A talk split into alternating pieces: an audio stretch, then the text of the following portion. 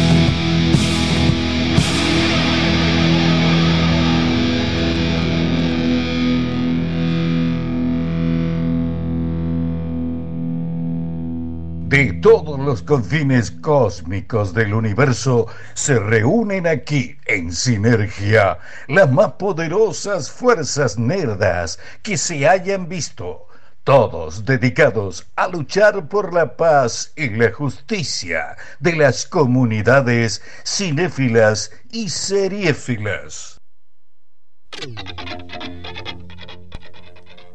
Muy, pero muy buenas tardes a todos los escuchas de Sinergia Radio. Mi nombre es Marisa Cariolo, arroba cariolita.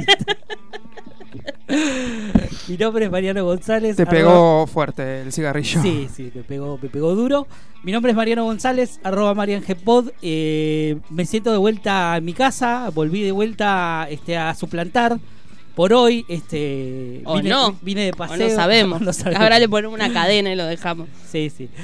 Eh, pero bueno, vine hoy de paseo eh, y un poco a hablar, invitado este, por Walter Pulero, a hablar hoy un poco de Watchmen, de la Watchmen manía. Yo estoy a full. Toda la semana estuve volviendo a ver películas, series, documentales y todo lo que tiene que ver porque volvió, volvió de vuelta toda esa, toda esa locura por esta gran serie que estrenó HBO y, este, y estamos como locos tratando de sacar un poquito más de jugo de todo eso. Pero bueno, no estoy solo, están los chicos de este lado, señor Pulero, ¿cómo andan? ¿Todo bien? Estamos con, con Dani. Oye, el Eh, equipo somos diezmado. poquitos. Sí, sí. sí, sí, sí. Eh, hoy no sé qué pasó. Creo que fue el calor. La calor. La calor. hizo calor. Tuvimos mucha lluvia, y, tan- pero vinimos de programas con lluvia. Sí. Y- Sí. Jueves pasado llovió, ¿no? ¿Jueves pasado fue? Sí, igual no tuvimos. No, la No. semana Por problemas no, técnicos. De verdad, de verdad. Hubo sí. No unos programa. inconvenientes y bueno. Sí, sí, sí, hubo carta documento de la semana pasada. Sí, sí, sí. Llegaron, eh, llegaron un montón, inundaron. Llegaron. Creo, creo que Roy está viajando en el tiempo. Roy, Roy, Porque mirá. hoy creo que estaba en, en, en, Riva- en Rivadavia, en lo que es eh, Primera Junta, pero Sí. en el año 67. mirá, Hoy Capaz estaba publicando no fotos llegó. que estaba sacando.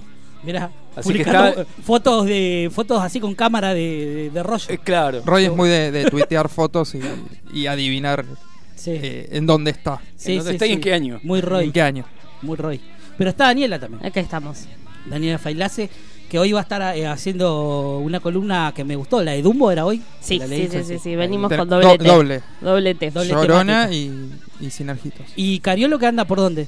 Eh, Cariolo se fue a ver Steven Universe. Qué entera que está. la, la película de bueno de la serie animada que, que Sí. todos conocen así que si llegamos con el tiempo dijo que iba a llamar para contarnos Mirá, cómo, para contar cómo todo. le fue Igual si quieren ver en redes, veanla que ya Sí, Sí, está toda recorriendo y está llena de, cosas en la de cara. brillo, todo Mucho- brillante. hay mucha, Shiny, mucha gente que le gusta Steven Sí, Universe. Hay sí, muchos sí. fanáticos de Steven Universe. Es una gran serie. sí, Sí, sí, sí. aparte generó un quiebre, digamos, empezó Sí. a meter en lo que es el colectivo LGTB, entonces Claro. y que una animación apuntada plenamente para chicos empiece a Sí, tocar sí. otros temas fue Está digamos bueno. que a partir de ella un montón se fueron Exactamente. sumando Hay un a montón. eso. Hoy en Sí, día sí. hay un montón de series este, en, en streaming y en este incluso en canales como Cartoon Network. Hay, hay como una movida que está bueno. Está bueno porque eh, me parece que se rompió de, de una vez por todas este, un poco todo eso y es bueno porque obviamente que apuntan a un público de chicos y está bueno que eso ya este, sea un tema Sí, que normal, esté se masticado. normalice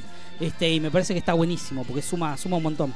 Pero bueno, eh, ¿qué tenemos para el día de hoy, Pulero? Eh, ¿Pasó algo en la semana? ¿Se puede pasar revista? Eh, tuvimos el tráiler de Star Wars, no sé Sí, si lo vieron. Sí, sí, ¿Qué, eso qué les estábamos pareció? con- Llanto. con yo Mariano. llanto. Con Yo- ya Mariano. está, o sea, Ya está. ya Se está. viene, se viene el pañuelazo, me Sí, parece, ¿no? es el- el gran final. Es que yo venía bien hasta Citripio.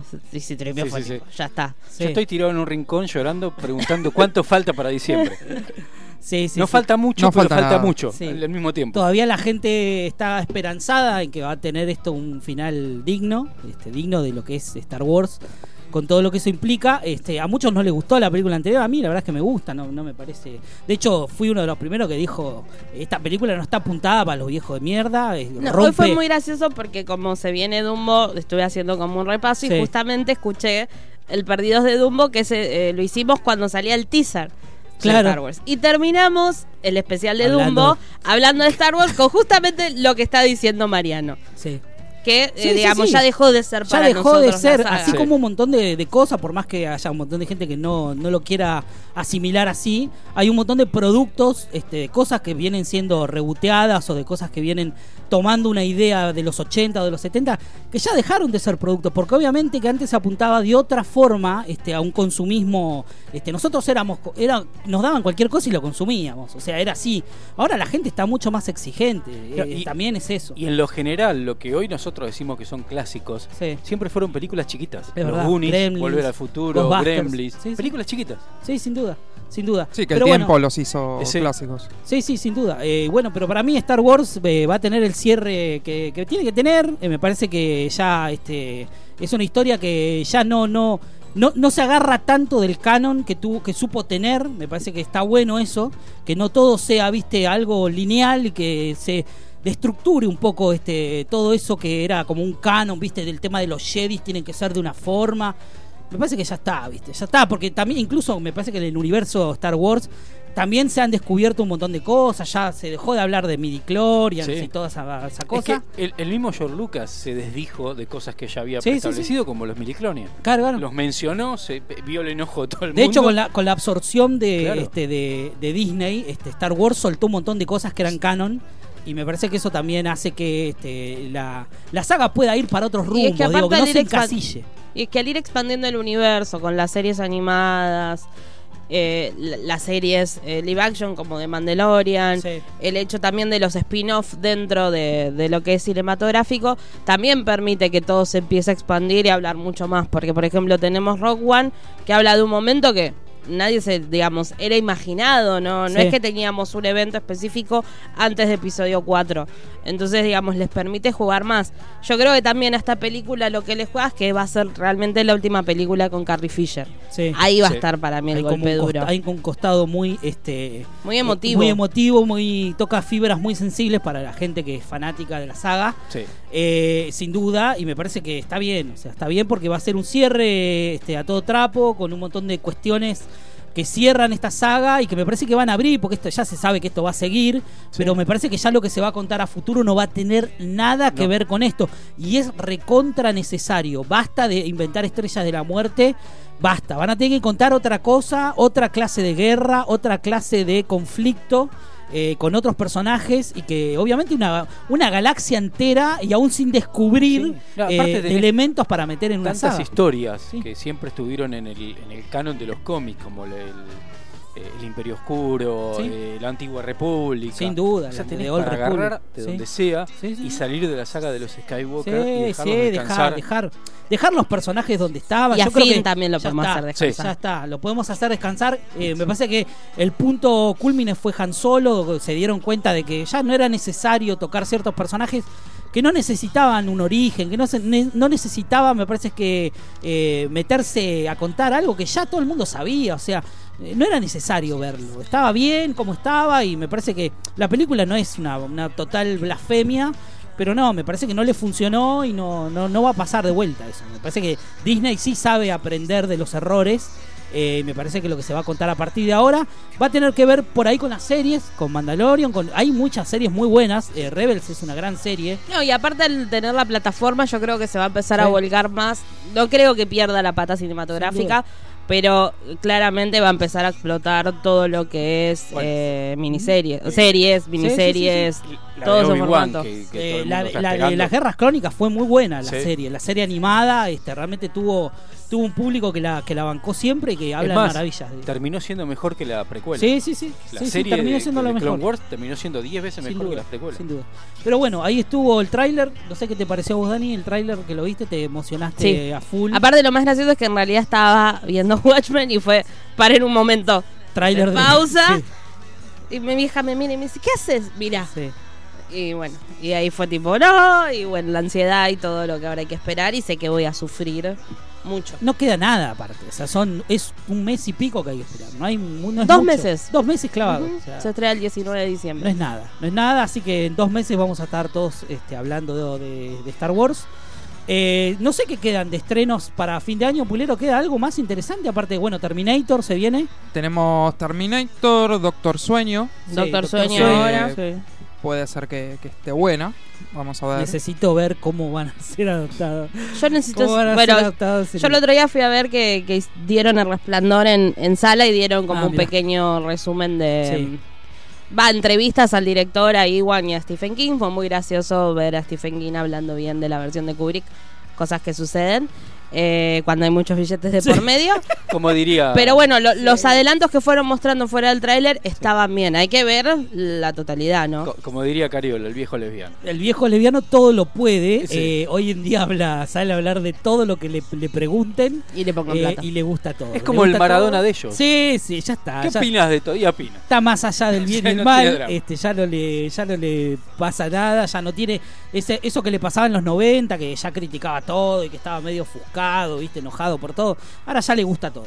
Todo lo que sea que a él le deje ganancias y regalías, este, bienvenido sea.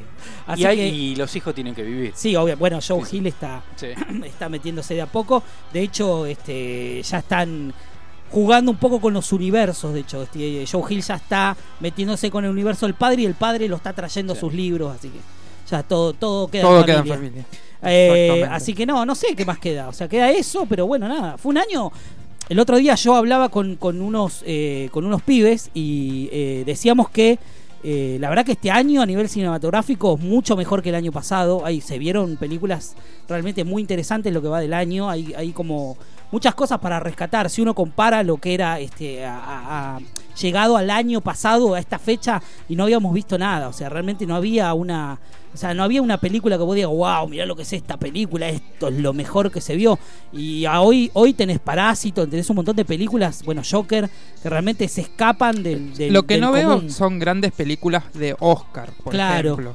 Sí, Porque sí. Parásito es una gran película. Sí, sí, sí. Joker también, pero hay que ver hasta qué punto se animan a nominarlas, por ejemplo. Sí, no, bueno, eso ya Entonces, pasa lo por que no estoy viendo es una película, una gran película de Claro. Tom Hanks, una gran de Clint Eastwood, una gran. Porque Tarantino. Adelantó el estreno de su película. sí, exacto. Eh, tendríamos Tarantino. Sí, y- Tarantino creo que, que y- puede llegar a La de tener. Scorsese. Bueno, Irishman se Irishman, estrena, eh, pero, pero ves, o sea, todavía no terminó el año y tenés Irishman en carpeta eh, y tenés la película hasta Lighthouse que la crítica hasta ahora viene siendo tranqui. Sí, sí, no, Frozen, no hablan maravillas, Lástima que pero- acá no se Claro, acá este año, en enero. pero... No, acá no se va a Pero estrenar, bueno, Frozen seguramente en- entre. Sí. Pero como animada. Ay, Sí, sí, Frozen, si- bueno, pero es, es, eh, ¿es Pixar, Frozen, o no? Eh, es Disney, no, no es Disney. Disney, Disney. Eh, pero bueno, ahí ya No, de, de- de lo que con es Pixar va a ir animación. con Toy Story seguro. Ah, seguramente. Pero bueno, ahí ya tenés repartido, ahí se van a llevar todo lo que es animación. Pero me parece que hay, este, por lo menos, buenos guiones. eh, Que es lo que me parece que, más allá de que haya este, propuesta desde, la, desde, desde Hollywood, a veces las películas se definen por el presupuesto que tienen las películas. Me parece que hoy, eh, en lo que va de este año, podemos hablar de apuestas desde, la, desde el guion. Me parece que hay buenas eh, interpretaciones y hay realmente historias muy buenas. Y que salen un poquito de esto de eh, hacer películas originales, ¿no? Porque estamos viendo refrito todo el tiempo. Y sin embargo, vimos algunas películas originales que la verdad que están buenas este, a nivel guion. Eh, me parece que es rescatable eso. Y lo veremos, bueno, a partir de la temporada de premios, a ver qué, qué es lo que va a terminar pasando en el año.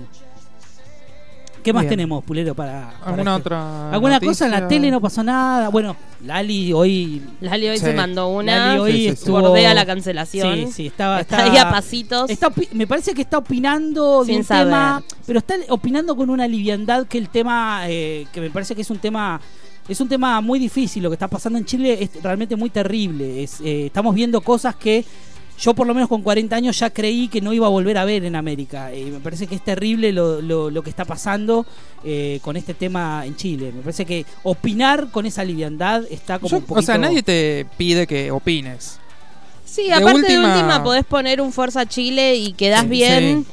O asesorarte un poquito más, ¿no? Sí, Asesorarte porque un poquito digamos, más. Va más allá de una cuestión, podés, querés correrlo lo que dijo ella, bueno, corramos una cuestión partidaria, si bien es eh, claro que hay Sí. una tendencia que tiende a ser lo que está pasando en Chile. Hay una cuestión que es el Estado. El Estado nunca puede tomar las acciones que están tomando. Entonces, ya si entendés eso de base, no te mandás esa burrada. No, esa no, es la realidad. No, no, no, definitivamente.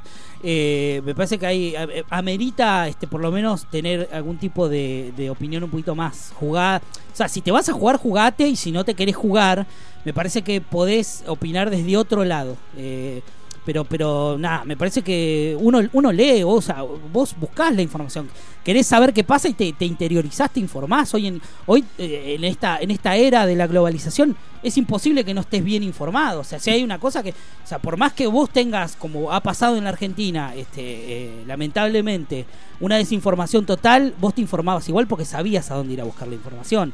O por lo menos averiguabas y sabías o sea, tenés que leer obviamente lo que te dicen que está mal, pero también anda a buscar lo que sabés que es otra, otra, otro eco de, de- de lo que está pasando. No, no, no te quedes con una campana, buscá varias. O sea, eh, me parece que lo que está pasando en Chile es terrible. Ojalá que, ojalá que no termine más muertes, porque ya había más de 10 muertes, ¿no? De 12 por lo menos había. 15. 15 muertos. Realmente es eh, muy triste. Y, y las palabras de Piñera, bueno, nada. Me parece que ya. El eh, audio, el todo- audio de la esposa. Sí, el audio de la esposa es, es, ter- es terrible, es terrible, pero bueno, eh, tanto se hablaba de Chile y se tomaba como ejemplo, me parece que está quedando un poquito ya eh, en evidencia que no era todo un paraíso este, y que realmente esa idea del oasis que decía Piñera era una total falacia, quedaba bastante alejado de la realidad. Pero bueno, eh, nosotros por lo tanto en lo que es el país el domingo definimos la situación de un país que realmente necesita este, tomar este, armas en el asunto y tomarlas Bueno, de- armas no sería la palabra no, no, para no, usar no, ahora. Sí, sí, bueno, pero el arma... Tomar las riendas. Me, me refiero a que el ar- nuestra arma más poderosa que obviamente eh, tiene que ver con, con el voto, con la Demolió urna. todo lo dicho. Sí, no, no, no, no, no, obviamente. En las urnas este, es el arma que todos tenemos eh, para ir este, y, y realmente decidir eh, el destino de los próximos cuatro años. Y ojalá que todo salga como, como tiene que ser. Me parece que ya esto no va más. eh, hay que pasar a otra cosa, sea cual fuera este, la elección que tenga cada uno. eh, me parece que todos ya tenemos más o menos decidido qué es lo que vamos a hacer. Así que. Y prestar atención a las boletas. Sí, sí, prestar atención sobre todo eso. A mí me- la verdad que me da un poquito la de, me fecha, da un poquito de fijarse miedo bien los eso. colores. Sí. Hay un video que vi el otro día de. eh, no sé si era. No, no, lo busqué y no encontré mucho más. Pero vi como muchos tanques eh, viniendo para, para acá, para Buenos Aires. O sea, había como muchos camiones trayendo tanques a, Buenos Aires. No sé. Eh, Pero tanques de qué? tanques de guerra. Ah. eh, Pero milita- lo habrá comprado. Patricia Puede ser, para puede tener ser, en la casa. puede ser que hayan invertido en eso. Que era es algo ultra necesario. María Sería, compra factura. eh, compremos tanques, dijeron. Sí. Que nos viene, no viene nada mal. No, pero se va a dar todo normal. Sí, sí, esperemos. Esperemos que así sea, este, pero que sea en paz este, y que sea realmente una jornada este, donde todos este, puedan eh, vivirla en paz y, nada. O sea, que sea lo que sea que pase, este, se termine también, porque esto de las elecciones eh, me parece que estirarla más es al pedo, o sea, es un gasto increíble que nosotros no tenemos. eh, me parece que no está bueno gastar más guita en eso. Que se acabe esto como tiene que ser y chao. Pasemos a otra cosa. Va a costar salir, pero bueno, eh, esperemos que todo salga bien. Sí, vamos a tener un periodo de transición que Obviamente no va a ser Obvio, hay que tener paciencia. Obviamente, hay que tener hay que paciencia. tener paciencia. Así como tuvimos paciencia con estos estos cuatro años, va a tener que haber- vamos a tener que tener paciencia con el gobierno que entre, sea cual sea. Eh, ¿Algo más, Pulero, estuvo pasando en la televisión? ¿Hubo piña? ¿Alguna cosa? No, volvimos un poco a los, al 2000, estuve viendo de televisión Sí. y volvió eh, Estela Mari Lanzani y eh, volvió también la pastora Irma. ¿Eh? No sé si se De la acuerdan. pastora Irma Sí, no sí, me sí. Para, la pastora Irma Bueno, no es la la que está con... Con el pastor Claro, Jiménez, Pastor Jiménez. que están separados hace muchos Sí. años. Se- ellos se divorciaron y todo, pero parece que él le ocultó Machirulo, varios Machirulo, millones en, de, de- de todo, de Sí. casas, de autos, qué sé yo. Entonces ella ahora está Él volviendo. vive, ¿no? ¿Todavía? Sí, sí, sí. Está volviendo para cobrarse lo que él le, le negó.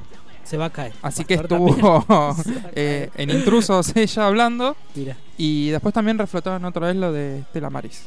Con Iliana Calabró. Sí, ¿qué había pasado? La, Recordame. la despidieron en vivo Claro. en Intruso Sofovich y Sí. dijo, estás Ah. despedida. Porque ellas no se llevaban bien. Eh, Calabro se largó a llorar, se levantó y se fue. Mira, Y ahí llamó Gerardo y le dijo que, La chava. que le echaba. qué lindo. Lo mejor es de. Real diciendo, ¿me estás diciendo que la estás despidiendo en vivo? Sí. Sí. Hermoso. Hermoso. Llo- llovieron cartas documentos, seguro. Pero qué lindo, qué linda es la televisión argentina. Yo no Así que miro volvimos tele, a realmente estoy medio out total de, la, de lo que es televisión. Programas tipo de Real y eso no, no estoy viendo, pero veo en redes a veces repercusiones de lo que va pasando. Eh, pero bueno, no, no sé, Dani, ¿pasó algo más? No, después, bueno, el pedido de captura de, de D'Artés, que se dio justo Bueno. la semana que no estuvimos. La denuncia a Axel. Axel. Sí. Eh, ¿Qué más? Y nada, eso es como lo más relevante. Después sí, cosas boludas como Cintia Fernández, Luli Salazar, que ya cansaron No, un poco de su Sí, Luli, peleita. Luli Salazar está Eh, abrazada a una enciclopedia. el- el- no me acuerdo que, que fue condenado por eh, por violación y murió estos días. Ah, Lucas muerto. Carrasco. Ahí está, Ah, se mirá. me fue el nombre. Mirá, Sí. no sabía eso tampoco. Murió Pero- la semana pasada. Sí. Pero bueno, es, eh, está bueno que, que nada, que las cosas sigan este, su curso como deben ser. Me parece que lo de D'Artés era algo que se veía venir. Sí. O sea, era obvio. Por algo la Él movida está en de país, Brasil. ¿no? Él, está, en Brasil. ¿Está en No, no. Brasil todavía? Sí, sí, Yo pensé que había vuelto ya. No, bueno, no, no. lo van a traer de patitas. Como él es brasilero y Brasil no tiene extradición. Se quedó allá. Inteligente, pero bueno.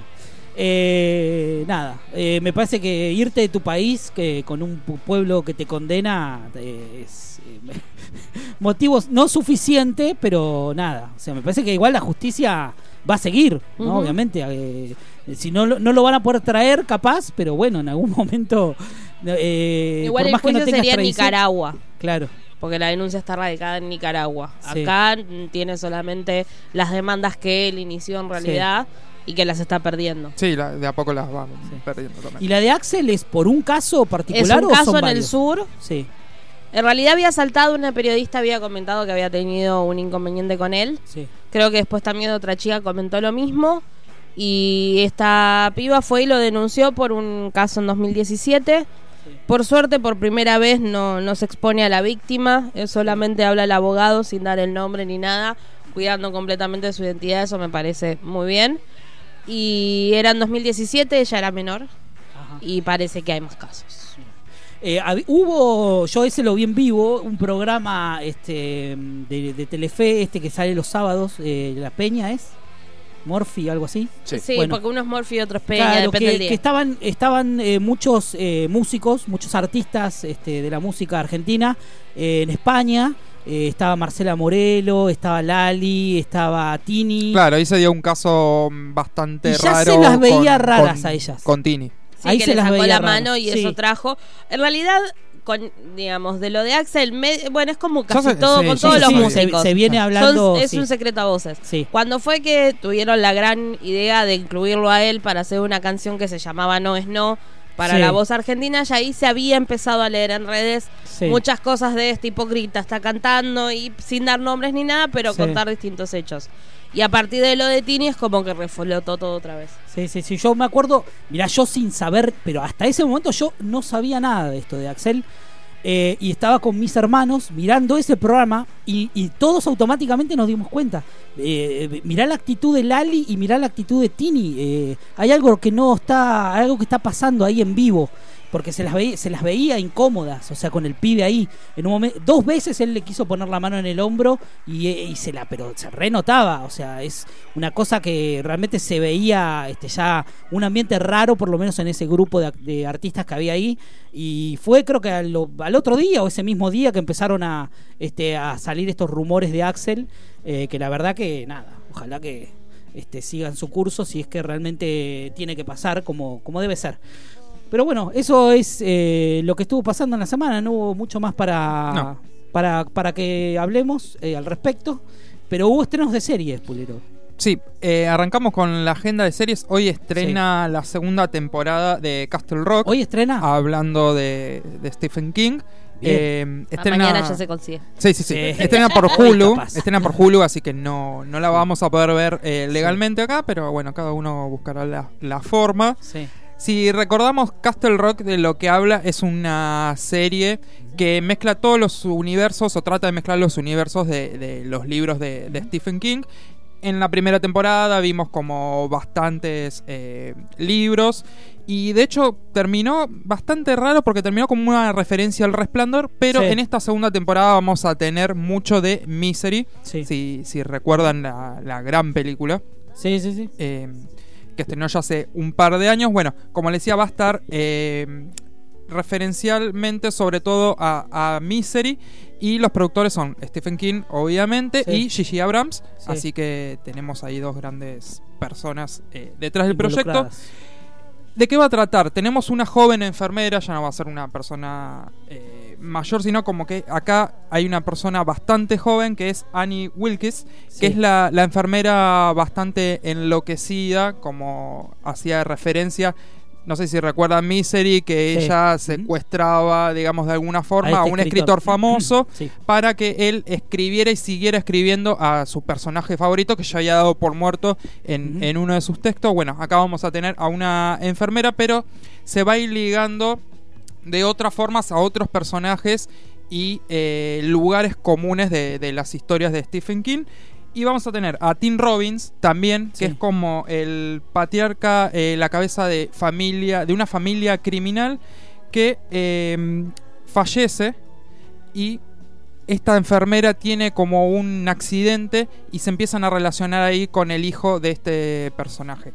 No sabemos bien exactamente cómo se va a relacionar todo, pero eh, por ejemplo Tim Robbins va a ser eh, un personaje que no sé si leyeron, el perro de la Polaroid, que es un cuento, Es un cuento. corto que aparece en, una, eh, en un libro recopilatorio de, de Stephen Sí, sí. King que se llama Las cuatro después de medianoche. Así que tendríamos por un lado esos dos libros Sí, por el momento, que es lo que se sabe, habrá que ver si después van incluyendo más personajes o más lugares comunes de la literatura de, de Stephen King. Sí, Creo que seguramente. habían, había rumores de que iban a incluir algo de Salem Slot. Sí, en porque en la primera temporada, este, uno de los personajes eh, terminaba yendo a Jerusalem Slot eh, y hacían como, como el guiño de que en un futuro van a, van a, van a contar alguna historia ahí.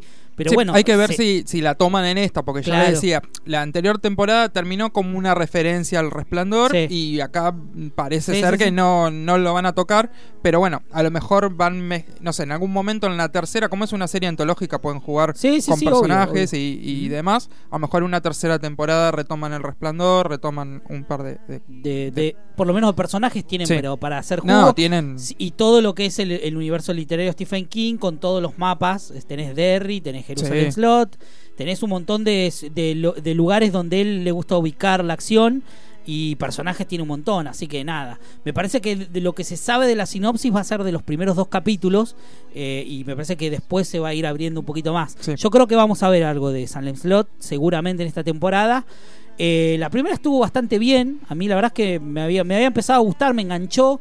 De hecho, había un capítulo este, que giraba en torno a Sissy Spacek, que realmente estaba muy bueno. Ese tema del tiempo y de todo, cómo contaba la historia de ella. Estaba bueno, la verdad que el, final por ahí no fue lo que todos esperábamos, pero es una serie que tuvo un aprobado, o sea, enseguida se, se había este, dicho que se iba a hacer una segunda temporada, así que nada. Me parece que es una serie que si la hacen bien puede llegar a funcionar. Eh, elementos para, para desarrollar tienen un montón. O sea, Sí, es sí. tan grande el universo de Stephen King que puedes agarrar libros viejos, libros nuevos, este, y explorar un montón de cosas. Así que nada, yo la, yo la voy a ver, espero que esté hoy a la noche, eh, y si no, bueno, mañana, si no el fin de tendremos, este, eh, por lo menos para ver el primer episodio. Seguimos. ¿Qué más tenemos, Pulero? Eh, Pennyworth. Bueno, Pennyworth, eh, una serie que se había estrenado hace rato ya, Sí. hace unos cuantos meses. Acá se está estrenando ahora. eh, eh, la estrena Stars. Stars, Play. Stars Play. Eh, la verdad que yo vi el primer episodio en su momento. No muy entusiasmado, porque no. La verdad que la idea de contar una historia de un personaje como Alfred Pennyworth no me parece interesante. O sea, me parece que está bueno el personaje, pero siempre y cuando sea dentro de este el marco de lo que es Batman. Me parece que fuera de eso, todo lo que el pasado de él lo puedo leer en un cómic o puede ser una referencia en algún este, en algo, pero la verdad que basar o centrarme, no me gusta mucho la idea de eh, esto de rondar historias de personajes fuertes, eh, pero sin meterte de lleno, ¿entendés? Por eso no me gustó Gotham, por eso no, o sea, no logré engancharme de todo con Krypton, a pesar de que la serie dicen que estaba muy buena. eh, pero esta idea de, y sobre todo Batman, que es un personaje tan, este, tan importante para la cultura, eh, me parece que, no sé, qué sé yo, el, el primer episodio estuvo bien, no digo que estuvo mal, pero es un personaje que realmente no sé si, si engancha mucho. Me parece que esto de contar, bueno, eh, todos sabemos que él viene de una familia eh, donde el padre ya era mayordomo, te cuentan un poco eso, te cuentan eh, la problemática que él tiene con el padre, discusiones. Él es un agente del servicio secreto de, de, eh, británico. Te cuentan un poco eso. Ya en el primer, en el, el piloto ya se, con- ya se conoce con Thomas Wayne. Una cosa que no, no, no cuadra mucho. Pero bueno, qué sé yo, sirve como un gancho para que la gente este, vaya corriendo a verla, calculo. Nada, no había mucho más para decir. El romance que tiene, este, que no me acuerdo ahora el personaje, pero está ahí también, el- como el amor que tuvo este Alfred eh, en su vida. Y nada, elementos típicos de una serie de acción, ponele. Es como un Tramas. James Bond. Acá como un James Bond, una mezcla. Sí, de- o sea, es- Va a contar historias de una gente que se involucra cada vez más. Él trabaja para un. para una. No, no trabaja todavía para el servicio secreto, trabaja para una. Tiene como una especie de. mm, eh, como una empresa de seguridad eh, privada, una cosa así. Este, y de a poco se va a ir obviamente metiendo cada vez más en eso. Eh, el padre que lo quiere, quiere que siga, este, que siga con esto de ser mayordomo, porque viene de generaciones, eh, y hay como una cuestión ahí de, de- de- de roces con el padre. No, no, la verdad es que no es una serie que me, atra- me atraiga demasiado. Me dio para ver el piloto y realmente no, no, no, no tengo muchas ganas de seguirla. No, no sé, a lo mejor está buena. Igual estuve leyendo críticas, eh, porque ya la serie ya terminó. sí, se ¿no? terminó. Se, no sé si se canceló, si se va a seguir, no, No se dijo nada noticias, no. todavía, pero no sé, no leí muy buenas críticas por lo menos, Eh, no, no hablaban muy bien, como que decían que era un producto muy, como muy liviano, como muy, viste, de, bueno, hagamos esto y salgamos del paso como sea. Nada, ahí está, si la quieren ver, nos contarán, que nos cuenten los oyentes a ver Si qué les, tiene qué les Stars parece. Play. Sí o no, también, bueno, bueno, sí. la papá. Ya saben. Ahí está, ahí está todo. Eh, pero bueno, nada, Pennyworth.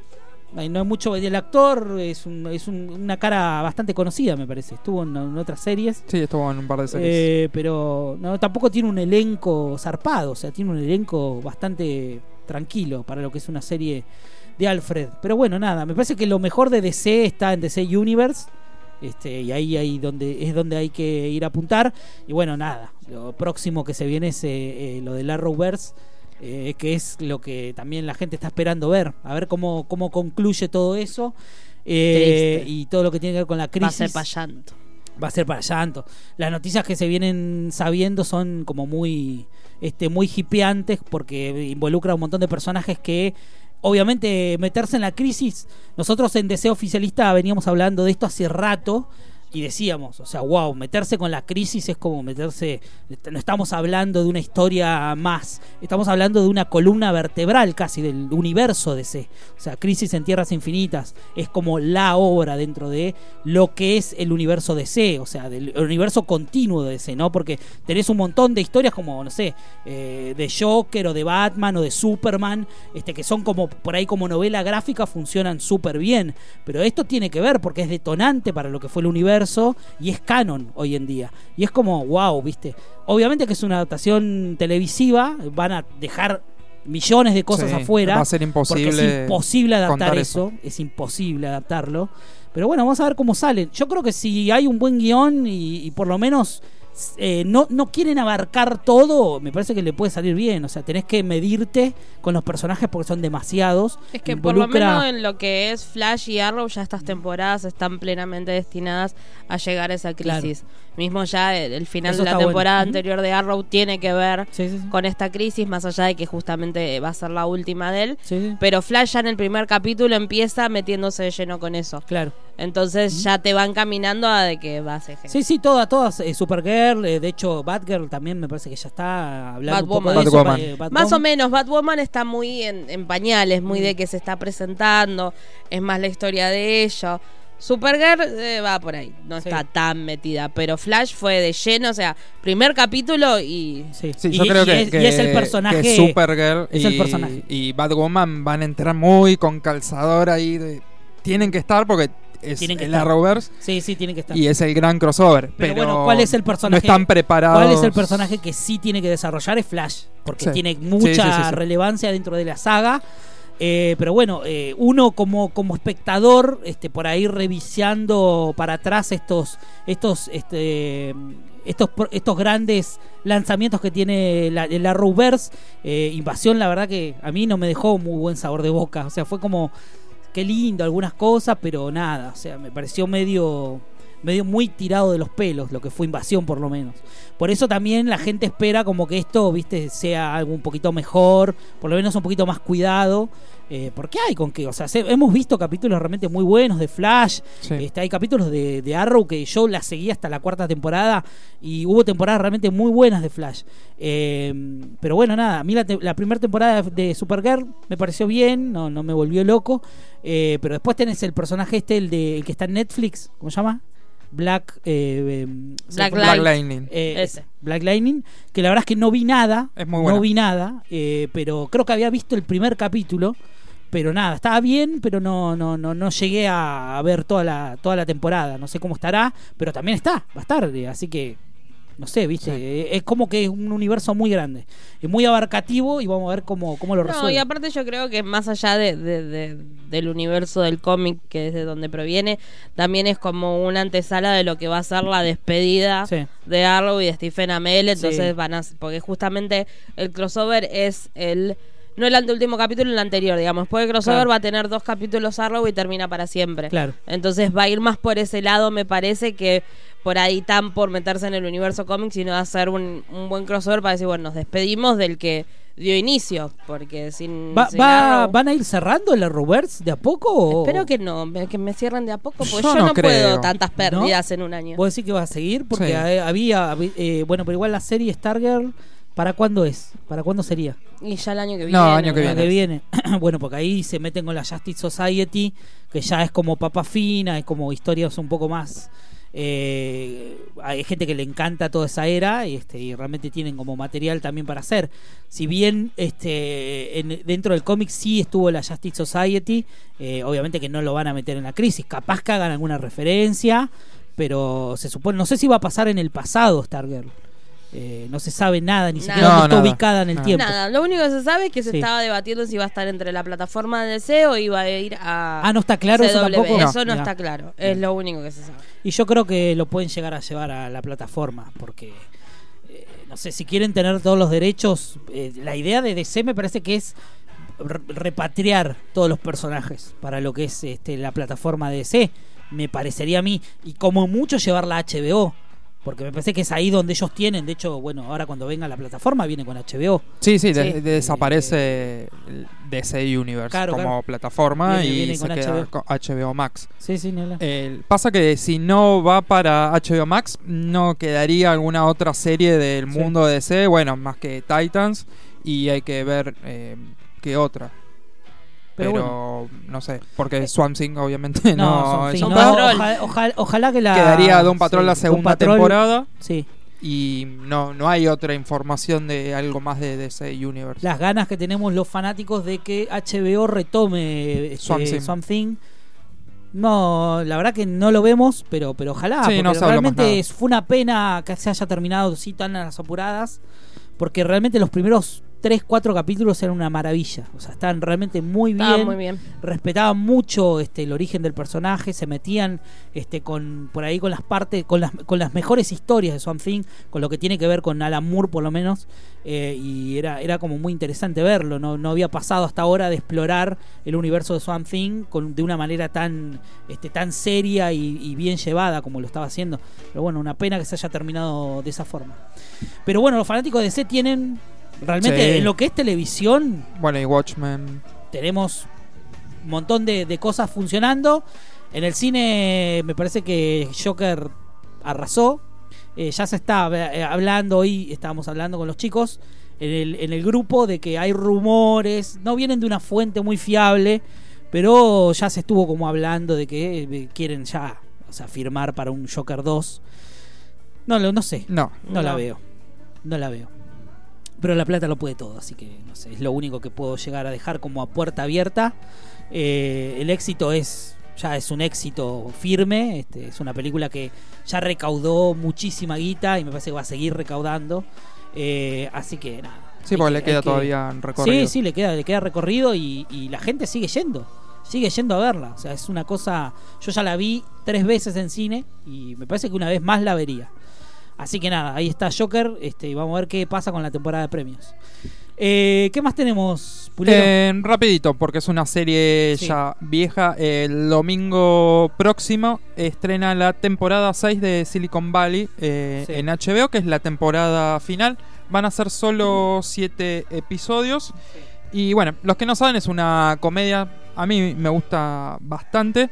eh, ganadora de Emmy, Globos de, de Oro. Y habla, digamos, es como una. muestra una visión bastante eh, cómica de la vida moderna, la búsqueda de, digamos, de- del dinero, el oro, en, la, en lo que es la tecnología.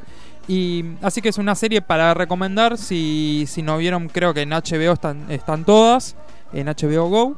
Y bueno, este domingo ya comienza eh, su final de sexta temporada. Y como les decía, van a ser solo siete episodios. Así Sí. que termina pronto. Había un personaje medio principal de esa serie que tuvo problemitas. Sí. ¿no? Sí, sí, y medio que lo. Lo Medio guardan.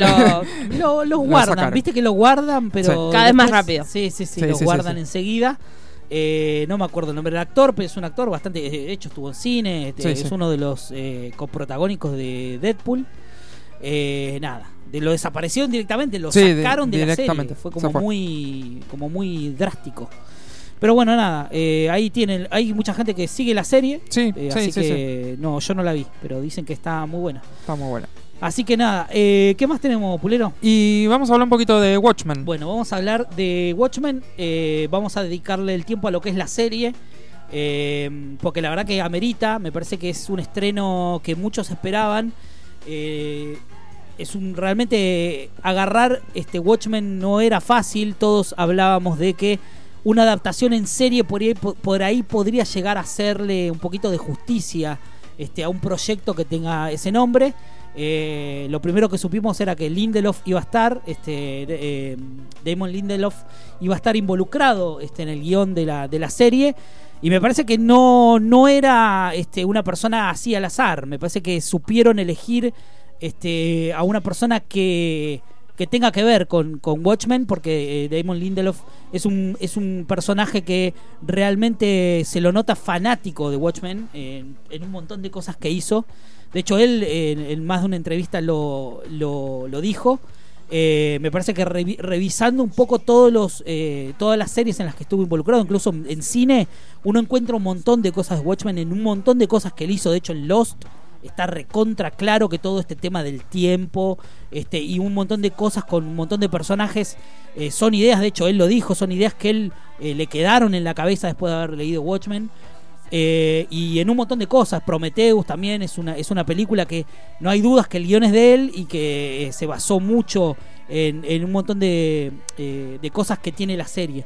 Me parece que el personaje de este Doctor Manhattan le dejó como, como, como algo como para hacer, dijo, yo quiero volcar un poco más esta idea o, tratar de procesar un poco más esto. Me parece que es un tipo que le gusta mucho meterse con el tema de la trascendencia en todo lo que haga. O sea, es un tipo que le gusta mucho hablar de eso. Eh, y me parece que Watchmen es como una, una piedra angular este, con lo que tiene que ver con la trascendencia. Eh, la serie, la verdad que está muy buena. A mí lo que es toda la factura este, técnica de la serie me encantó. Eh, me parece que tiene todos los easter eggs que tiene que tener. Es una serie que obviamente este, no fue tonto. Me parece que sabe que dentro de la cultura popular uno de los elementos claves de la, de, este, del laburo de, de Alan Moore y de Dave Gibbons era meter todos esos ele- elementos que hacen este, al cómic algo tan rico, porque eh, uno se empieza las primeras páginas de Watchmen y ya te empapás con todo lo que tiene que ver con la cultura popular, con la música, con el arte, con un montón de cuestiones que tienen que ver con, con el mundo, este que, con esta visión del mundo que él tiene. Eh, me parece que la serie ya, este, en el primer plano ya empezás a ver un montón de guiños, referencias. Pero bueno, eh, contemos un poquito la, lo, por lo menos lo que entendimos de lo que es el primer episodio. Es un episodio, no sé, ahí hay como una, como una pequeña discusión porque hay un montón de gente que dice que es una serie que la puedes ver tranquilamente sin haber leído la obra. Yo no creo eso. No, para mí No tenés que estar mínimamente un poquito empapado porque hay cosas que te perdés. Eh, yo, es- yo eh, lo, lo primero que eh, hablé con alguien que me dijo, no, pero si no leíste nada, ver, lo yo entendés. no yo te leí digo, bueno, a ver, el- explícame cómo, cómo, cómo es que llueven estos calamares. Claro. Bueno, yo no leí, por ejemplo, no leí eh, el cómic, pero sí vi la película de, de Snyder. Bueno, algo es algo. Yo te lo Eh, empiezo a entonces, rellenar. no- para no- mí era no vas a entender eso tampoco. Claro, pero entonces podés ir diciendo, bueno, los calamares Sí. tienen que tienen que ver con esto. Sí. Eh, no, no leí el cómic, pero Sí. creo que leyendo el cómic sería mucho mejor. No Como es- que el cómic lo entenderías mucho más, pero no creo que aquellos que no, no vieron ni la película ni eh, leyeron el cómic no la disfruten. No, Digamos, no, no, eh, eso es otra cosa. Se Creo que lo pierde, yo- digamos, se puede ver sin haber visto lo, Sí. lo anterior. Pero no llegas a captar todo en profundidad, ni- Claro. ni, los guiños Hay guiños que al universo muy- de la claro, película, personajes que, que hay por arrastre. claro. Por ahí esas cosas uno se pierde, pero la historia se entendería. Pero porque yo creo que me parece que hacen de la experiencia mucho más rica, por lo menos haber leído. Me parece que el puntal, si me preguntás película o libro, libro siempre, porque me parece que esto es, eh, eh, es una. Si bien Lindelof no quiere meterse con que es una continuación, sí lo es, lo lamento, porque sí lo es, porque estás contando y estás agarrando personajes. eh, me parece que tiene que ver con no, Moore ya más. lo que vemos, la lluvia de calamares, o sea, te- es una continuación de algo que sucedió años atrás. Y directamente el libro, Eh, porque eso es lo que Snyder eh, Por eso. obvió del, del- Sí, en claro. la película. Eh, no es Eh, que se le ocurrió poner calamares porque sí, o sea, Sí, tiene sí. una lógica que tiene que ver con algo que dice en el cómic. Claro. Y situándose en el 2019, hace referencia a, a eso en el año 85. Claro, claro. O sea, tiene que. Es una continuación del cómic. Es una continuación del cómic, por lo menos es una continua- continuación de ese mundo que te planteó Alan Moore. Eh, y me parece que es muy interesante eh, retomarlo de la forma en que lo retoman, porque la película arranca este, con la masacre de Tulsa este, en el 21. Y me parece que no es un dato menor, me parece que eh, eh, la historia va a ser como una especie de ancla dentro de esa década para el desencadenante que es en un futuro que eh, traspasa toda la historia de Watchmen porque va a retomar personajes. eh, De hecho, este, se, se, puede, se pudo ver en los adelantos que los Minutemen, que fueron los, la, la primer grupo de, de superhéroes formado, eh, va a tener su serie dentro de, de- de lo que es esta. Eh, esta serie de HBO va a tener como una especie de serie dentro de la serie, o sea, van a contar las historias de los Minutemen, o por lo menos eso se ve, se ve venir. Así que eh, me parece que lo de la masacre de Tulsa hace que uno eh, ya empiece a ver que el tema de los superhéroes es muy anterior, o sea, mucho más allá del 38, que es cuando me parece el año que se forman los Minutemen. Eh, la factura gráfica es impecable, o sea, aparte se agarra de un hecho real, de un Sí. hecho verídico, la masacre que eh, se cobró la muerte de un montón de gente, creo que fueron más de 300 personas que Sí. murieron. Fueron Eh, más de eh, 800. Eh, recordemos la- los disturbios, eh, los estadounidenses Sí. que atacando por racismo, digamos, a, a los negros. Sí, sí, sí. y terminaron básicamente con una comunidad inmensa eh, que vivía en, en Tulsa, Oklahoma. Y bueno, se, se agarran de, de esa historia real para empezar a comentar, a contar una nueva historia. Y yo creo que va a ir de a poquito algunas referencias va, al pasado. Va a haber flashback, sin duda. Sí, como, como hace el, como hace la- el cómic, me parece que es inteligente la idea de contar eh, esta historia y que uno diga, bueno, a ver, ¿qué va a tener esto que ver? Hay un, una- unos nenes este, que sobreviven a la masacre. Eh, me parece que va a haber un poquito ahí, este, me parece que es ahí donde apunta él. eh, Sí, que con ya en el primer capítulo el cierre tiene que ver un poco Sí, con, ya con descubrimos esa el, niño ese que Sin se duda. salva, quién es en, en la actualidad. Hay, hay un montón de datos a lo largo del, del primer capítulo que ya te van abriendo un abanico de, de posibilidades de cosas que pueden llegar a pasar en la serie. Eh, la protagonista es eh, Angela Barr, eh, Regina King, que es una policía este, retirada. Eh, pero que sigue trabajando, sin duda todavía encapuchada, este, así como una especie de justiciera Claro, ella o tiene vigilante. como una panadería que sería como su baticueva, vamos a decir, eh, donde actualmente no, no pueden decir, bueno, tenemos a los encapuchados eh, Sí, sí, amarillos que todavía por temor no pueden dar la cara o decir que son agentes y bueno, ella es una como una especie de monja eh, encapuchada Sí, sí, es también, como un mo- una monje. como una monje. Sí, sí, sí. eh, y bueno, tiene como esa panadería que hace de guarida para poder ocultar. Sin duda. Eh, po- a todo esto también hay un grupo de terroristas que se hacen llamar este, los, eh, los jinetes, ¿no? Una cosa así. Sí. Los, eh, que están todavía armándose, o por lo menos me parece que son como una especie de consecuencia de esa masacre que hubo. Por eso también es interesante decir que este futuro distópico que te plantea la serie eh, es algo que es eh, continuación de lo que pasó en la historia de Watchmen. Recordemos que es un eh, futuro donde no hay teléfonos, donde hay un montón de cuestiones que no existen, o sea, no hay teléfonos celulares, este, y, tienen que ver con el final de, de lo que contó Moore, o sea, ese final donde Adrian Bate este, sacrificó un montón de gente en pos de eh, una supuesta ideología que iba a ser un mundo mucho mejor tuvo sus consecuencias. eh, eh, los actos que Rogers eh, tuvo al final de la historia también tienen su consecuencia. eh, y son estos encapuchados que eh, tomaron este, la máscara de Rogers como un este, elemento de la anarquía, podría decirse. No utilizar un poco esa idea de, de Rogers, que es un personaje muy ambiguo Sí. dentro, dentro del, del cómic.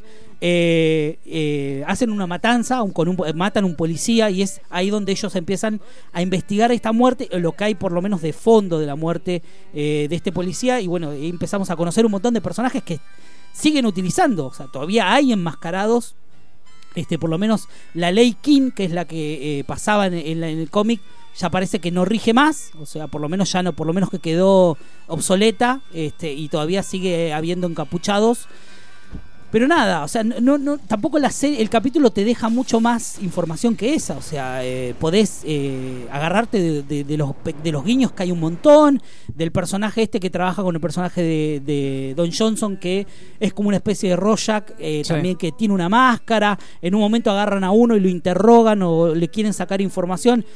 Utilizan un método que es bastante choto, ¿no? Para, para, para que el tipo eh, confiese algo, por lo menos sacarle algo de información.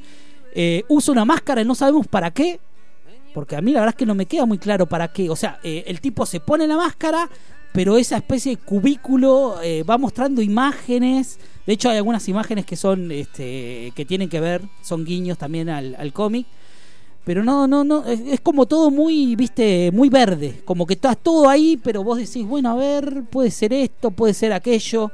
Eh, nada, la verdad que el primer episodio pasa, pero es interesante, por lo menos te abre un abanico interesante de una serie que va eh, sin duda a meterse con problemáticas mucho más actuales, Sí. el racismo sin duda, Sí. eh, eh, así como lo hacía la obra de Moore, me parece que es, es interesante, es una buena, eh, es un buen punto de partida de Lindelof de decir, bueno, voy a contar mi historia de Watchmen. eh, tomando algunos elementos, obviamente, que son eh, inevitables del cómic, eh, pero hacer su versión de Watchmen eh, eh, post eh, hechos de lo que fue el cómic. Eh, que está bueno, porque lo que pasó, pasó, eh, o sea, es canon. Eso está totalmente comprobado que es canon. Pero bueno, no sé, Dani, ¿a vos qué te pareció? Si hay algo que te haya dejado este, el primer capítulo. No, me pareció que va como todo primer capítulo, te deja como medio raro, tiene mucha información. No Sí. es para ver, sobre todo si no estás completamente empapado en el Sí, universo de Watchmen, es un capítulo que hay que ver más de una vez, porque hay cosas que, que no terminás como de, de- Sí. de entender y hay que prestar atención. En cuanto no prestaste atención, te perdiste. Sí, sí, sin duda, sin duda. Y por ahí, bueno, eh, esto que se venía barajando, la idea de que Adrian Bate, eh, eh, Ozymandias estaba muerto, eh, no es cierto. este, está Jeremy Irons, que interpreta a este Adrian Bate, que está como, como exiliado, Sí. eh, con dos este, ayudantes, dos sirvientes que parece que van a tener mucho que ver, eh, por lo menos con, con- con esta historia. Eh, y todavía hay conceptos e ideas que siguen estando ahí. Este, la idea del tiempo muy, muy, muy determinante en la historia de Alan Moore sigue vigente. Esta idea que aunque no es con un reloj este, que está contando este, eh, esta inminente guerra nuclear, sí tiene que ver con el tiempo. O sea, esa, Sí, es- habría lo de la guerra nuclear tal, tal vez es porque eh, van juntando esa especie de, de relojes Sí, o de titanio, no, recuerdo bien están, el- están como armando, por lo menos Están armando hay- están algo- armando un arma o por lo menos hay- claro, hay, una idea que puede de ser eso. una bomba nuclear o, o algo similar, pero están juntando partes para armar algo más grande. te plantea un mundo que de repente dentro de un pueblo, en una, ciudad- una ciudad, te muestra una problemática que está resurgiendo, esta, esta idea del personaje de Don Johnson que le dicen, parece que está resurgiendo este Sí. movimiento, eh, la caballería se llama este grupo de Sí, la, terroristas. la séptima caballería. La séptima caballería que están este, volviendo al ruedo, parece a, a matar gente, este, no Porque se sabe digamos con qué que idea. como que su premisa no, eh, no existe en grises, sos Claro.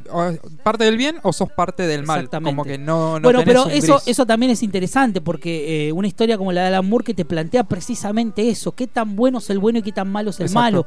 Vos terminás de leer eh, Watchmen y realmente no tenés una idea del bien y del mal porque eso es, eso es lo que él hace tan bien, o sea, esta idea de jugar tanto con eh, el Salvador, este supuesto di- semidios que existe, que es el Doctor Manhattan, que lo vemos un segundo en la televisión, existe, o sea, eh, eh, tenemos ahí latente un semidios que está exiliado, se supone que en Marte, que es donde él este, al final de la historia de Alan Moore decide irse este, a crear más vida, dice, este, eh, está ahí.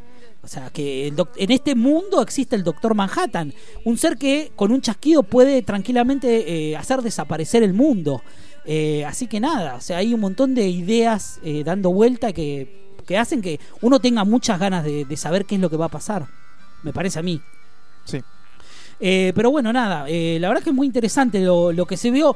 Guiños hay un millón, este, está el cartel, así como Rorschach se lo veía en, en el cómic, este, como un protestante. Recordemos que él era como un fanático religioso que andaba este, pe- profetando el fin del mundo. Acá vemos un, un- en un cuadro este un personaje que está con un cartel que dice que el mundo está todo bien, al contrario de Al lo que hacía. Sí. Este, bueno, el tema de los calamares, que están en. eh, por eso digo que el tema de los calamares, para, lo que, para los que no saben, es el cambio que Zack Snyder hace en la película. O sea, él saca el final del, del, del cómic, lo modifica, porque realmente era muy difícil de explicar y que, y que quede bien. Eh, para mí, la adaptación de, de, Zack Snyder, de Zack Snyder está muy buena. Eh, le cambia el final, pero me parece que hace que lo potencia. Está, mu- está mucho mejor así. Para lo que es una película, obviamente. Eh, y ese tema de los calamares, por eso yo digo que esto es una continuación del, del cómic y no de la película. Me parece que no. Eh, es mucho más rico eh, leerse por ahí el cómic hoy en día que ver la película. O sea, la idea en la película está, pero me parece que hay elementos que van a hacer que vos entiendas mucho más este, esta serie eh, leyendo este, el cómic que, que viendo la película. Eh, pero bueno, hay un montón de cosas más. De hecho, el final del capítulo este, eh, con un personaje, no Sí. sé si es spoiler, pero pasa algo que es lo que pasaba con el comedian, o sea, con esa chapita que él tiene Sí, del sí. smiley. Va- Vamos a decirle, o sea, el- termina la escena con Mm, Sí. el- como la placa de- del sheriff, la gota de sangre, es como muy de- del, del circulito amarillo que todos conocemos con la gota de sangre, o sea, una gran referencia a eso también. Sí, sí, sí. Eh, la nave de Dan eh, Draver, de- del segundo Night Owl, está presente. eh, la policía tiene un prototipo. No sabemos si es Archie o si es este un prototipo que usan las fuerzas policíacas. Eh, después hay un dato muy importante que es el eh, que Ángela cuenta que ella nació en Vietnam. Recordemos que si esto es una se- consecuencia de lo que fue esa historia, Vietnam vendría a ser parte del territorio estadounidense porque eh, recordemos que Doctor Manhattan hace que eh, eh, Estados Unidos gane la guerra de Vietnam. Por ende vendría a ser territorio de ellos. Ella dice que nació ahí, habría que ver porque podría llegar a tener algún eh, parentesco con, con William Blake, con el comediante. Eh, no sé si hija, pero no sé, a lo mejor este, te deja como esa puerta abierta de que haya algún conflicto ahí. Sabemos que eh, Silk Spectre ya se retiró, dejó, este, colgó el traje y que ahora es un agente de policía. Eh, eso lo vamos a ver en el segundo capítulo seguramente. Hay un montón de interrogantes que la serie te deja, eh, que realmente si sos fanático de Watchmen las vas a, las vas a cazar al vuelo este, y te, va, te van a dejar muchas ganas de seguir viéndola. Eh, la verdad que nada, este, a mí me, me gustó mucho el primer capítulo, eh, está muy bien dirigido, realmente está muy bueno. Eh, me parece que, que como piloto funciona. Es una serie que para mí va, va a dar que hablar. No sé cuántos capítulos van a ser en total. Ocho, me parece. Son ¿Ocho? ocho, sí. Eh, sí, ocho o siete. Pero por ahí no más. Sí, sí. Creo que, creo que son siete. No, Sí. bueno, nada, me parece Y que la está- música impecable. Sí, sí, muy bueno. Muy bueno eh, todo lo que es este, la secuencia de títulos. Realmente está muy bueno. Eh, todo el planteamiento que hay de la serie, por lo menos es algo novedoso. Este, una forma de contar historias de superhéroes. Eh, hoy en día hay un millón, pero me parece que es eh, eh, tomando un poquito la idea de Alan Moore, esta de eh, mostrarte un mundo distinto, donde este, eh, ir en contra de las reglas bajo una capucha. eh, se plantea todo ese tema que me parece súper interesante. Hasta qué punto un vigilante este, eh, actúa este, bien y si realmente estás por fuera de la ley, qué tan criminal sos, o por lo menos te hace ver eh, a los superhéroes que uno conoce como Superman o Batman, eh, empieza a verlos de otra forma, empieza a entender un poquito de otra forma este, cómo accionan y, y qué consecuencias tiene eso para con la sociedad. Una gran serie. Eh, ojalá que los capítulos que vengan eh, estén a la altura. Este, realmente me parece que, que- que va a funcionar. Eh, yo por lo menos le doy le doy un buen visto este, a este primer capítulo y, lo- y voy a esperar muy fuerte cada uno. Este, no sé si, si ustedes van a hacer algún especial o algo. Mariano, ¿vos qué opinás? ¿Viste el primer capítulo? Todavía me falta ver el ¿No lo viste? primer capítulo. Estuve, digamos, reviendo la película e informándome para llegar al capítulo, porque supuestamente íbamos a hacer especial esta semana, pero será la semana siguiente. Es un, Hola, es un, es un gran, es un gran pilar de los 80. Yo Sí. calculo que vos leíste el Sí, cómic. Sí, sí, porque el, el cómic es como es como la obra, o sea, no no es cualquier cosa, es como la obra que cambió este eh, eh, el paradigma de los cómics hasta hasta ese momento. Después vamos a extendernos con el cómic, con la película un poquito más, pero bueno, hasta acá llegué yo por lo menos con lo que fue Watchmen eh, por HBO. No sé qué más tenemos, Pulero. Eh, vamos a llorar ahora. Vamos a llorar. Vamos a llorar. Con, con Dani y, y la ¿Y llorona. su momento de la llorona? Bueno, separador entonces, ¿no? Tenemos. Ay de mí, llorona. La despojan de sus ídolos, pero ella sigue adorándolos. Bloque La Llorona. Failase. La pena y la que no es pena, llorona. Bueno, finalmente se estrenó la cuarta temporada de. ¿Cómo se llama? De Riverdale, que eh, traía con sí eh, la despedida de Luke Perry, que falleció justamente cuando se estaba terminando de, de grabar la temporada anterior. Entonces ya se sabía que este primer capítulo iba a ser íntegramente dedicado a la despedida de, de este actor y aparte a cambiar parte de la historia porque cuando pasan estas cosas un poquito hay que modificar. Eh, así que está completamente centrado en el momento, en un... eh, perdón. En verano, ellos están en verano, muy tranquilos, muy campantes, hasta que Archie recibe el peor llamado que no puede recibir, que es que le avisan que su padre había tenido un accidente. Lo que tiene este capítulo, más allá de, de lo emotivo y el hecho de saber que Luke Perry no está más en este plano, la- el hecho de que esté Shannon Doherty apareciendo como un guiño también a lo que fue en los 90 Luke Perry, para mí resaltó muy bien el, la sensación de cuando alguien pierde a un padre o una madre, como digamos todos esos sentimientos que te van atravesando de desde la negación, sobre todo en un hecho tan traumático, teoría es un accidente, Sí. eh, digamos De tránsito, ¿no? Sí, él estaba volviendo, eh, frena, ve que está justamente el personaje que interpreta Janet Doherty, es una señora que se le había pinchado la goma del auto y nadie frenaba, entonces eh, Fred paró para ayudarla y cuando la está ayudando un auto se desvía, él la empuja y el auto lo, po- la- lo pone y se muere en otro pueblo. Entonces todo el primer capítulo es Archie, digamos, sabiendo que su padre murió, obviamente sus amigos apoyándolo, hasta que en un momento tiene un sueño muy raro donde aparecen todos los personajes. Eso también estuvo bueno, que estuvo, estuvo todo el elenco de Riverdale, no es que se centraron solamente en Archie, sino que es como que todos quisieron hacer como una un pequeño acto de presencia, incluso el personaje que está muerto de la primera temporada apareció también. apareció. Eh, y decide ir a buscar el cuerpo de su padre porque él necesita que esté en, en Riverdale. Entonces es como que más allá del personaje y del homenaje que le hacen justamente a Fred, que era uno de los, era como que representaba dentro de todos los padres porque para los que no ven Riverdale, tengan en cuenta que más allá de ser un drama adolescente y que los, los protagonistas son justamente Archie y sus amigos, todo el arco argumental de los padres también es muy importante porque atraviesa las situaciones de los chicos y tienen sus propias historias. Es como todos estamos esperando que Alice y el padre de Jughead por fin estén juntos otra vez. Digamos, te llevan a, digamos, a sus propias historias y son atrapantes.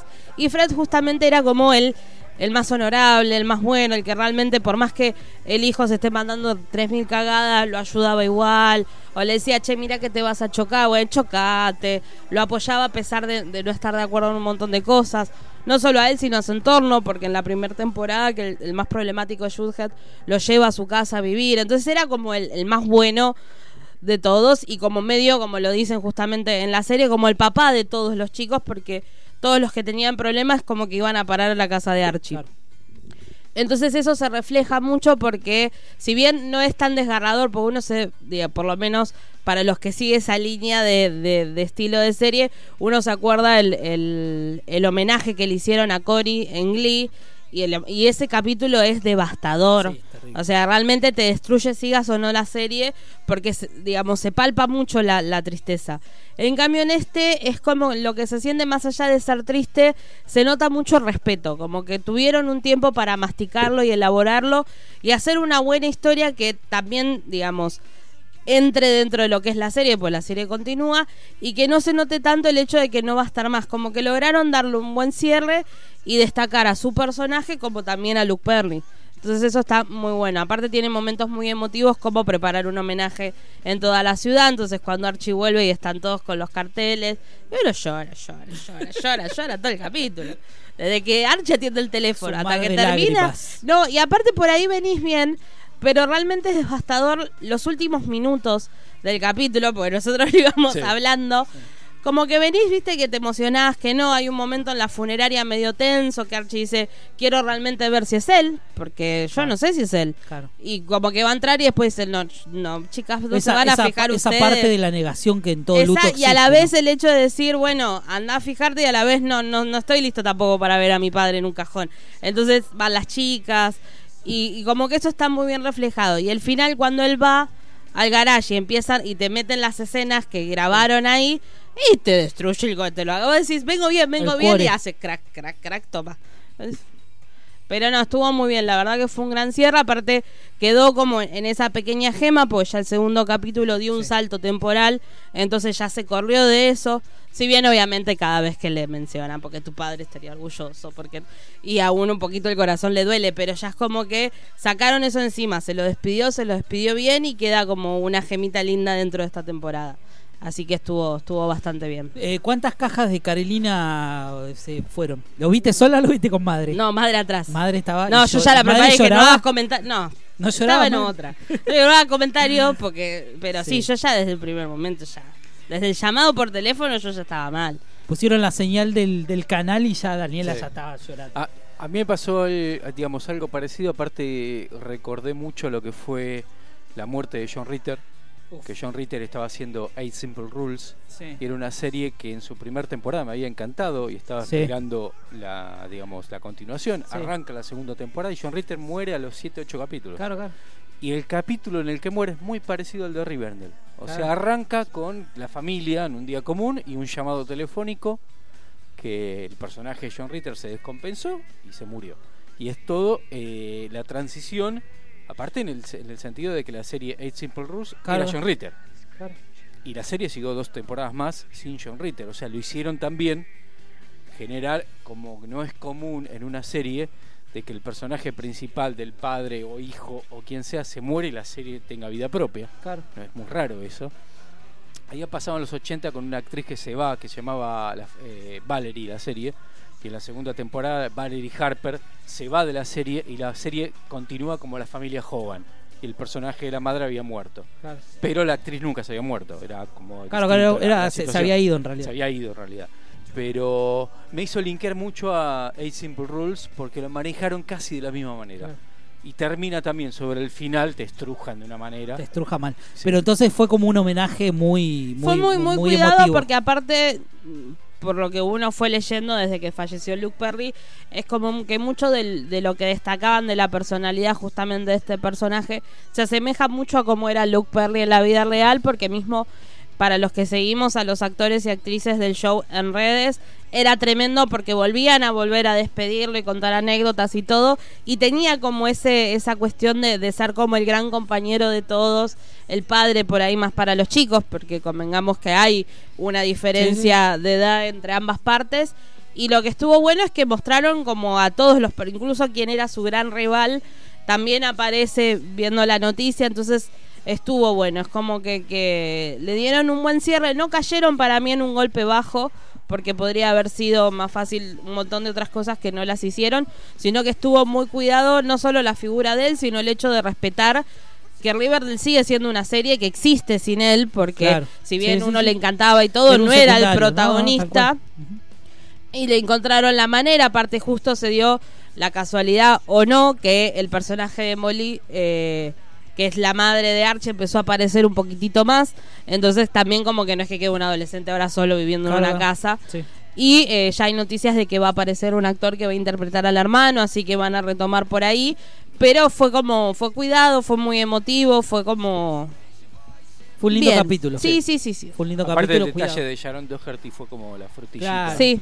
Sí, yo me parece que eso Porque es está como. allí. ese y fue como, como, el todo el, elemento. fue el mimo a toda Claro. la gente que lo vio en 9210 Claro. porque digamos si bien muchos lo redescubrieron con Riverdale toda una generación de adolescentes él marcó a toda una generación Sí, de sin adolescentes entonces está bueno como ese mimito y ese cuidado y estuvo muy bien todo Y en paralelo la- el estreno de la serie de Beverly Hills, en la cual él no podía participar porque estaba en Riverdale, Claro. o sea que es como que cierra todo un arco. Sí, sin duda, de sin toda la duda. historia. Eh, yo vi ese piloto, el de Beverly Hills, no sé en qué quedó, vi solamente el piloto, pero eh, fue muy lindo ese momento, donde lo recuerdan. O sea, ellos están como discutiendo en el avión y no sé qué, y de repente nom- lo nombran y es como un momento donde todos hacen silencio y cada uno recuerda este, a su manera. ¿no? sí como- porque digamos lo que se vio por entrevistas y todo no es como otros actores o actrices que han fallecido y se cuentan por ahí anécdotas más laborales, sino que todo el mundo tiene como eh,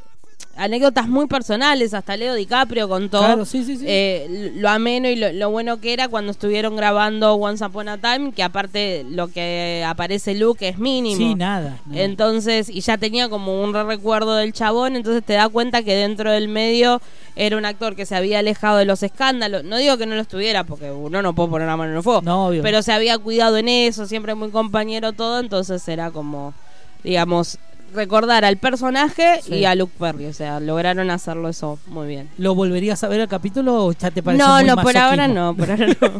¿Te parece muy masoquista? Ese es el cuando después pasa toda la temporada y Sí. decís, necesitaría un poquito llorar, lo pones. Claro. Pero no, no, no para ver de inmediato. Ese se cierra, listo, el, Sí, caso, el listo, caso. Se cerró el caso. Ese es como el tipo el esto fue el entierro ya. Ya Sí, sí, ya está, a ya cajón está. cerrado, listo. Sí, sí, sí, sí, sí. No, no, no, no more. Sí, sí, sí. Pero bueno, eh, eso se vio esta semana. Esto fue ahora. No, la semana La anterior a la que no vinimos. claro. hace Claro, dos semanas. Esta, se- ¿Y- y esta cuántos? semana Hoy es el capítulo 3. Ah, capítulo y la 3 semana que viene un especial de Halloween. Ah, bien. Hoy se pone hot. Hubo hubo Hoy se pone hot Hoy y la semana que viene se pone creepy. ¿Hubo alguna plaquita cuando terminó al Sí, cierre? sí, sí. Corazón roto. Mamita, bueno. Sí, sí, sí, sí. sí. Eh, me imagino lo que habrá sido esa casa ese día. Por favor, unos No sé, hoy, que hoy no sé qué película hay antes del, Ay, ya del me fijo, episodio. espero que no sea Harry es Potter. importante ese Es muy No, importante no, porque, o sea, no es en contra de Harry Potter. A mí me gusta Harry Potter. Sí. Pero esperar a que termine Harry Potter. Claro, claro. Igual me reía porque justamente el primer capítulo dieron la Orden del Fénix. Sí. Claro, y para el que no vio la saga, ver ese final es como muy heavy porque te destruye todo. Sí, también. Entonces, las, las, fan- eh, las cuentas fans de River decían, pobre los que no vieron Harry Potter, Claro. me estaban esperando porque están recibiendo el mayor spoiler de la saga. Sí, sí, sí, mal. Así, pero mal. no, la semana pasada dieron otra, me parece más corta. Puede no ser. sé, una comedia, me. Puede ser. Igual lo que van a hacer ahora este capítulo arranca bien arriba. olvidate. Sí, sí, ya, ya, ya el segundo arriba. capítulo se corrió de eso, por eso está bueno, porque en realidad es algo que podrían haber estirado y haber usado No, no, como paralelo toda una temporada si hubiesen bueno. querido. Además es una Pero fue como. Nos cerramos ahí y ahora nos vamos al, a lo que tiene que ser, No, que no, es este- este el último año, joda loca. Este capítulo arranca con una fiesta, algo de eso. Yo creo que los que los benefició es que fue final de la temporada pasada. Claro. Entonces Sí, les dio un el tiempo para procesarlo. para Si procesarlo. hubiera sido En el en medio, En el, fuera ca- en hubiera el caso de John Ritter fue ya Claro. entrada la segunda temporada y estaba filmando los capítulos. Claro.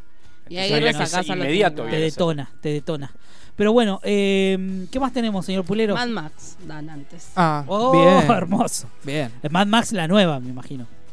Sí, sí, sí. Sí, sí, sí. Con, Bueno, con pero Charlize. termina más o Tom menos Hardy. 12 y cuarto. Sí. Estamos ahí en Warner. Estamos ahí. Gran película. ¿Qué tenemos? Tenemos Pulero? el momento Chicho. el momento chi A ver, chiche. eh, Chicho, ¿qué nos va a preguntar? A ver. Los 90 no solo fueron Cris Morena, Parripollos, Colores Fluos, Cibercafé y Videoclub. Fueron mucho más. Por eso, a partir de este momento, comienza Educando a Chicho. Porque todo tiempo pasado y Parripollo fue mejor. Buenas tardes, queridos amigos de Sinergia. Los saludo desde el colectivo 106, junto acá a la Unicornia, como ustedes le dicen, eh, para preguntarles acerca de un hecho que no estoy seguro si fue en los 90, pero sé que fue en una época donde yo no prestaba atención a, absolutamente nada de estas cosas, que es eh, el secuestro de quien entiendo el, el padre de Macri. Quiero que me cuenten cómo se vivió esa situación en la Argentina. Mami. Me gusta porque viene muy ameno, ¿viste? Sí. Acci- Sí. ¿Es comida o cosas muy amenos como el accidente de la APA? Sí, Y un montón de cosas así bien como... Heavy, bien. Se ve que mi- mientras come va mirando los casos más Bien importantes de los 90. punch. Es para un- una serie policial. Sí, la eh, verdad, ¿no? Porque, bueno, ahora van a ser femicidios, ¿era? que Sí. llamaba? Sí, sí, ya se había rumoreado hace un hermoso. montón, lo que no entiendo es cómo... en- o sea... ¿Por se qué puede hablar... Nair? ¿Por sí, qué porque Nair en realidad el caso de Nadir Galarza no es un femicidio. Claro. O sea, sí podés de última hablar del caso para hacer una perspectiva de cómo se tratan los casos en que la mujer es la criminal versus a cuando el hombre es el Claro. criminal y mata a una mujer, pero no meterlo dentro de lo que es femicidio, me parece a mí. Eh. Pero bueno, Me parece que está, eh, Está está erróneo el título del programa. Tuvo que haber sido otro título. Sí, no, aparte, Casos. Aparte sí, se nota que están hilando, están Sí. están tratando de hacer como mujeres asesinas, Claro. pero... eh, A la inversa. Es Al un, mo- inver- es un es que momento es para hacer una serie así. Es y un es momento. muy, qué sé yo, no es mal, o sea, todo depende cómo lo hagas, porque hay series que existen como La Ley y el Orden, obviamente voy a nombrar Sí. siempre, que sigue existiendo y trata estos casos, o sea, desde hace 21 años y no, no... Pero que ha cambiado su, su, me parece, ¿no? Su mirada. ¿Que la ley y el orden? La ley y el orden. No, siempre tuvo una bajada de línea muy clara en cuanto a eso, Sí. digamos. Sobre todo es muy flashero cuando ves las primeras temporadas que vos... Ahora es como que uno ya lo tiene más digerido, entonces hay cosas que te parece hasta raro por ahí o que destraten una víctima o por ahí se mete más en otras cuestiones más de colectividades específicas. Pero en las primeras temporadas tenés eh, casos donde Benson se pelea con los policías porque como era una prostituta no hay que investigar. Claro. Entonces siempre tuvieron una bajada de línea copada en cuanto a eso. Claro, claro. Pero acá es como que es todo medio raro Sí, porque raro. depende quién esté atrás, es- puede salir muy bien como pueden realmente ser una gran falta de respeto. Entonces es Vamos a ver qué hace. raro. Y Pulero sobre el secuestro de Macri. Y no sé. no sé quiere que le El padre de Macri dijo aparte. No, igual fue, claro, fue- fue, fue el padre Mauricio el Mauricio. secuestrado. Claro, claro. En el Eh, 91 por ahí lo, lo secuestraron Claro, a, lo a sec- Mauricio, claro. que lo hubiesen tenido secuestrado, nos liberábamos de cuatro años.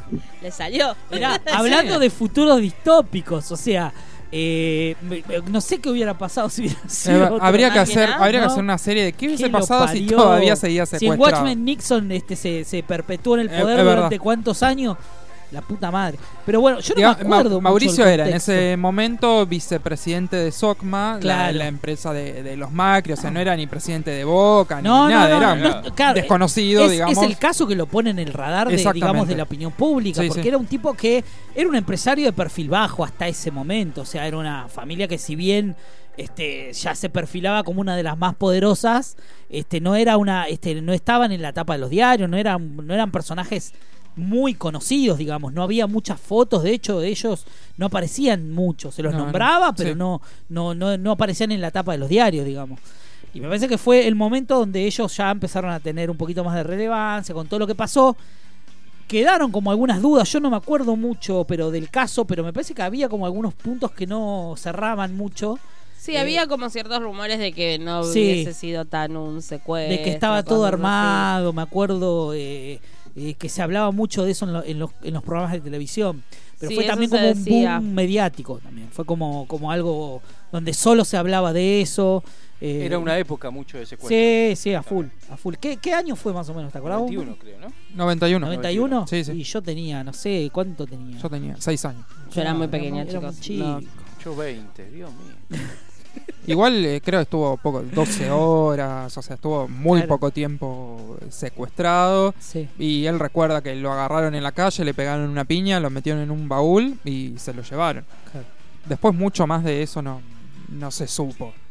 O sea, no, no trascendió mucho. No recuerdo si pagaron rescate o, o no. Yo no me acuerdo el desenlace, o sea, tenía 12 años. Sí, el desenlace lo Pero me no, acuerdo no, pero digo, ¿cómo, cómo Llegó a fue? presidente. Que sigue vivo. Sí, el, el desenlace lo estamos pa- lo Sí, vamos lo a pagar. Lo va- el desenlace, o sea, ese rescate va a ser el rescate más caro de nuestra historia, chicos. Tengamos en cuenta eso, ¿no? La ironía del caso. Pero eh, digo, eh, no, no me acuerdo si se pagó un rescate, cómo fue realmente, en qué, en qué términos, si hubo detenido. No sé si quedó alguien preso por eso, o sea, se encontró a los culpables. Nunca, nunca me, me- No, me- nunca. nunca me, Ay, me 20 parece que a ninguno nos 24 de agosto del 91. Yo tenía tres Claro. años, chicos, no tengo ni idea. Yo tenía 12, pero estás en ese momento que ni mirás No, tele, o sea, para no. nada. Me O sea, interceptaron. mirás, pero otras Mirás, cosas. pero no eso. Me interceptaron, me sacaron la ropa y me metieron dentro del baúl. De- dentro de un ataúd, perdón. De un ata- ah, De un ataúd. mirá, vos qué Sí. cerca Y ahí empezó todo. Supuestamente eh, Franco pagó 6 millones de, de dólares, que en Sí. ese momento eran 6 Lo millones de dólares. el, lo sacó el correo, ¿no? Y mm, después, un tiempo después, eh, desbarataron la banda que, que había secuestrado a Mauricio, que se llamaba la Banda de los Comisarios. Mirá, Y ahí encontraron parte de la plata, cerca de 2 millones de esos 6 que Franco había pagado. Qué raro que se recuperó. También me acuerdo que era época de, de elecciones, eh, también había algo ahí metido. Puedo, me gustaría hacer un, mi versión en la- local, nacional de Watchmen, contando esto. Contando Claro, el secuestro de Mauricio. arrancaría mi diario de Mariano. A ver a quién tenemos, a quién tenemos eh, al aire. Muy buenas tardes. ¿Quién habla? Mariano. a ver. ¿Quién es? Mario. Ah, Mario Mario. Paternal. qué, qué- qué hermosa sorpresa. Qué hermosa sorpresa. ¿Qué pasó que no, no, no estuvo en la radio por mucho tiempo? Que me- ah, mirá lo que me, me, me sale con los tapones de punta. Con el pase de factura, ¿eh? No, esto viene directo, esto viene al hueso, veo, veo, veo que viene al hueso. ¿Qué pasó? Y por eh, hubo algunas, este, hubo alguno- algunas cosas, eh, algunas No, diferen- no, no, no dice nada. No, no, dice vamos, nada. vamos, no, no. vamos a usar la que usa, la que se usa en Hollywood. Diferencias creativas hubo. En Sí. equipo. Pero usted, usted arregla las cosas como hombres o cómo se arreglan ahora? No sé cómo la arreglan los hombres, no, no, no tengo muy claro eso, pero yo las arreglo como, como yo sé. ¿Cómo te sale? Exactamente. ¿Cómo se puede? ¿Cómo se puede? Se ve que los 90 los vivieron, pero le pasaron de lado. Pero Para usted, contar de- de- del secuestro de, de Macri hay un montón de cosas. sí. Bueno, pero éramos niños. Yo estaba en pañales Claro. todavía.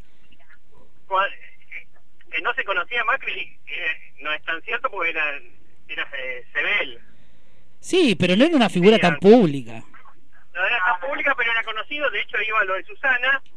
Y después del secuestro, Susana Jiménez le pregunta por el secuestro y el señor presidente dice, ¿podés creer que los que a los policías que me rescataron los condenaron por a premios i- ilegales? Y, y ahí dice, ¿qué quería? Y no, no recuerdo si Susana o él dice, pero claro, utilizaron toda la forma de, de algo así como que lo a lo al que tenían la pista lo medio que lo torturaron para que contara dónde estaba Claro. y se indignó y por otro lado Yo creo que Mariano después de eso renuncia. Sí, sí. O sea, volvió por un One Hit Wonder va a hacerlo. Después, sí, vale recordar que en esa conferencia de prensa, cuando el señor presidente contó cómo eh, pasó los días en cautiverio, recuerdo, dice, "Con- con- ¿dónde estaba? En un sótano y me alimentaban por un tubo. Por ahí me hablaban, yo no veía nada. Uno de los periodistas le pregunta, tal vez una pregunta un poco tonta, ¿cómo era el tubo? Y la respuesta del presidente fue cargándolo y un tubo, era redondo, ¿cómo va a ser un tubo? Y nadie se se horrorizó por maltratar a la prensa en ese entonces. Sí. Eran, otra, eran otras. En otra cambio ahora lo mandan a trabajar de periodista, que yo entiendo que el que preguntaba era periodista y, Sí. y se ofende. Bueno, pero eran otros tiempos. eh, se, se manejaban de otra forma. Se ¡Ay, cortó. se cortó! Uh, yo que, que- E igual quería, creo que va a volver a llamar. quería preguntarle un montón de No, cosas. no te digo.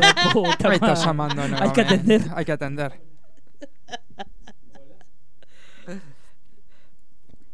No. A ver si paga No, la factura. falsa- falsa Era. Miriam falsa. Breckman. Era Miriam Breckman. Sí. bueno. Sí, anda llamando mucho Ah, este sí. horario. Dios. Hay que cortar boleta. Bueno. Eh, pero bueno, nada, igual, sí, obvio que fue un caso bastante... Yo me acuerdo que tuvo varias aristas, como que trajo un montón de, de temas también, o sea... Ac- Acá está el techo del sótano. Mirá, Increíble. qué lindo. Una hermosura. Bueno, No, por lo no, menos yo me acuerdo de, poquito después vivir en- ¿no? de haber leído después, pero en- tenía seis años Claro, ni sabía. no. Estaba mirando dibujitos, no estaba No, mirando. no, nos agarró medio, medio mal, Chicho, con esta pregunta. Sí, sí. Pero... Que vuelva a las golosinas. Y... Sí, sí, Chicho, la es puta mejor. madre. Al Eh, Toddy. Tal cual. Pero bueno, nada, qué sé yo. la- el, el tema es que lo liberaron. O Sí. sea, Está Y acá estamos. sí, El acá peor estamos, final. Acá estamos, el peor final. Eh, no, no, no, por lo menos eh, Mario le aclaró un poquito a Chicho. Lo dejó un poquito más Sí, a- sí, a la- sí. en la luz. Sí. ¿no? De que, de que Chi- Chicho, no sé cuántos años tenía en ese entonces. No había nacido. No había claro, nacido. No, No, no, no, no había claro, que, que no tenía ni idea. Que, que empieza a preguntar qué son los expedientes X. Claro, Chicho, son, venite claro. más para acá, Chicho. Ya va siendo hora. Que era Full House. Yo qué sé. Claro.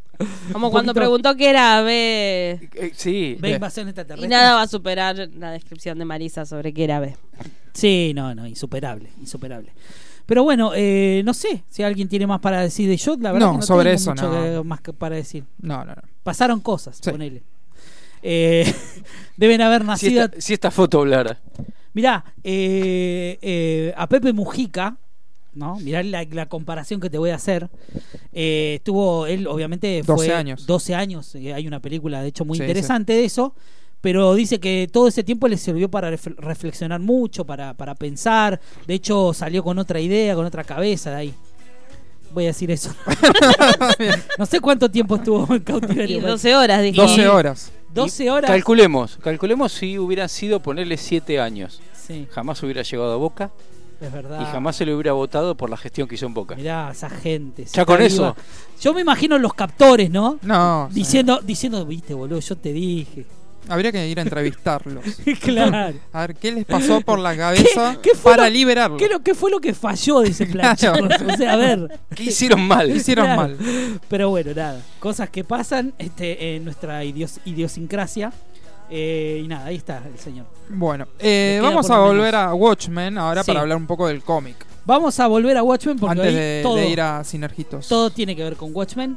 Eh, la idea es contar un poquito este, para los que. No, yo calculo que todo el mundo leyó Watchmen, no sé. Yo lo leí, este, no, obviamente que en el 85 yo era chico, pero lo leí más o menos cuando tenía 14 años, 15, no sé. En una época donde tenía un amigo que era muy fana de, de por lo menos de algunas obras bastante interesantes del cómic, obviamente lo más importante como la muerte de Superman, la broma asesina, eh, el regreso del Caballero Oscuro, este, obras que venían un poquito a cambiar este, el paradigma de lo que hasta ahora eran tiras cómics ah, y tiras cómicas. El cómic siempre a lo largo de la historia fue como mal visto, me parece que la obra de Alan Moore y Dave Gibbons este, logra eh, trascender porque es una historia que toma conceptos literarios muy, muy, muy ricos este, para contar una historia que eh, desarticulaba un poco lo conocido hasta el momento de lo que venían a ser los cómics. Eh, es, una, es una época también donde eh, eh, hay un montón de temas que tienen que ver con la política, este, que hasta ese momento no, no inundaban los cómics, o sea, se contaban otras historias. Había muy pocos este, autores que se animaban por ahí, o que por lo menos que le daban luz verde para contar otras historias. Me parece que uno de esos era Frank Miller.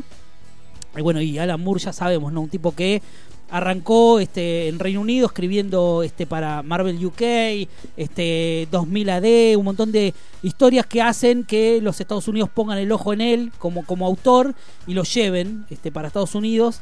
Eh, empieza a laburar este, en DC para lo que era este, las tiras de Was Swamp Thing, que fue lo primero que él empezó a escribir dentro de lo que es el mainstream, digamos. Eh, eh, y él tenía como una idea de contar algo distinto, porque es como que más allá de que lo que hizo en Swan Thing es súper interesante, eh, él tiene como una idea de contar una historia con superhéroes distintas, llevarlos por otro territorio. Y en ese momento se entera de que la Charlton Comic está a punto de fundir. Entonces él dice: Bueno, ahora que DC va, va a repatriar esos personajes, que se va a hacer con los derechos de un montón de personajes, estaría bueno agarrarlos e introducirlos en una historia distinta, una historia más eh, más madura, este, con, un eh, lenguaje un poco más adulto, eh, presenta la idea. En ese momento estaba Dick Giordano como cabeza de NDC. que obviamente tiene una charla con él, este, Alan Moore le explica qué es lo que quiere hacer, Dick Giordano le dice, no, mira, la verdad es que la idea está buenísima, pero hay que pensar esto monetariamente, o sea, si vos tomás estos personajes de la Charlton eh, y eh, contás esta, historia, eh, va a haber algunas bajas y no vamos a poder contar con esos personajes a futuro. y la verdad que es pérdida para nosotros. En ese momento no, había esa idea que hay ahora de contar por ahí este, con una editorial distinta como estos Black Level que está haciendo DC. Este, y los personajes tenían que tener una continuidad, o sea, tenía que este, tener por lo menos este, un poquito más de campo para poder desarrollarlos bien. Y bueno, nada. Entonces, Dick Giordano de alguna forma lo convence a Lamour y le dice: Mirá, eh, create unos personajes nuevos, eh, tomá las ideas de los personajes que vos querés eh, y tratá de hacer un abanico de personajes nuevos y, y, tratá de contar esta historia, porque la historia yo le doy luz verde, eh, pero, pero no rompiendo personajes que nos puede llegar a costar guita. Así es que bueno, bastante desanimado Alan Moore eh, eh, decide empezar a desarrollar estos personajes. Eh, los personajes de ese momento de la Charlton, algunos eran bastante populares. Blue Beetle quizá era el más conocido. Pero bueno, tenías a The Question, tenías este... No me, no me, acuerdo exactamente ahora cuáles eran, pero bueno, están, están, hay algunas ediciones de Watchmen que te cuentan todo el proceso eh, realmente el paralelismo de los personajes está claro, o sea, se nota que de Question este, se convierte en Rorschach, eh, se nota que eh, Capitán Atom termina siendo Doctor Manhattan, o sea, hay cosas que son muy obvias, pero bueno, lo, ponen a Alan Moore a laburar con Dave Gibbons, un artista que hasta ese momento había laburado con él en, en Reino Unido. Eh, y se ponen manos a la obra este, y terminan a, mandar bocetos. Eh, realmente el tema de la información que maneja este, Watchmen como, este, como obra literaria, porque yo hay un concepto que para mí está claro, ahí es donde nace esta idea de que eh, se empieza a hablar de los cómics como novelas gráficas. Yo muchas veces caigo en eso, pero yo no estoy tan de acuerdo con eso. Para mí no, siguen siendo cómics. O sea, fueron 12 números, 12 cómics eh, que hoy en día están recopilados en tomos. Eh, hay gente que los leyó, los yo leí los 12 en la edición de 5, eh, que eran un poquito más grandes, estaba buenísimo, que te traía un montón de información. pero de la forma en la que este Alan Moore lo pensó y cómo está concebida la obra, realmente es una. Es, yo creo que es la mejor obra. Para mí es el, mejor, el mejor cómic de la historia, o sea, lejos.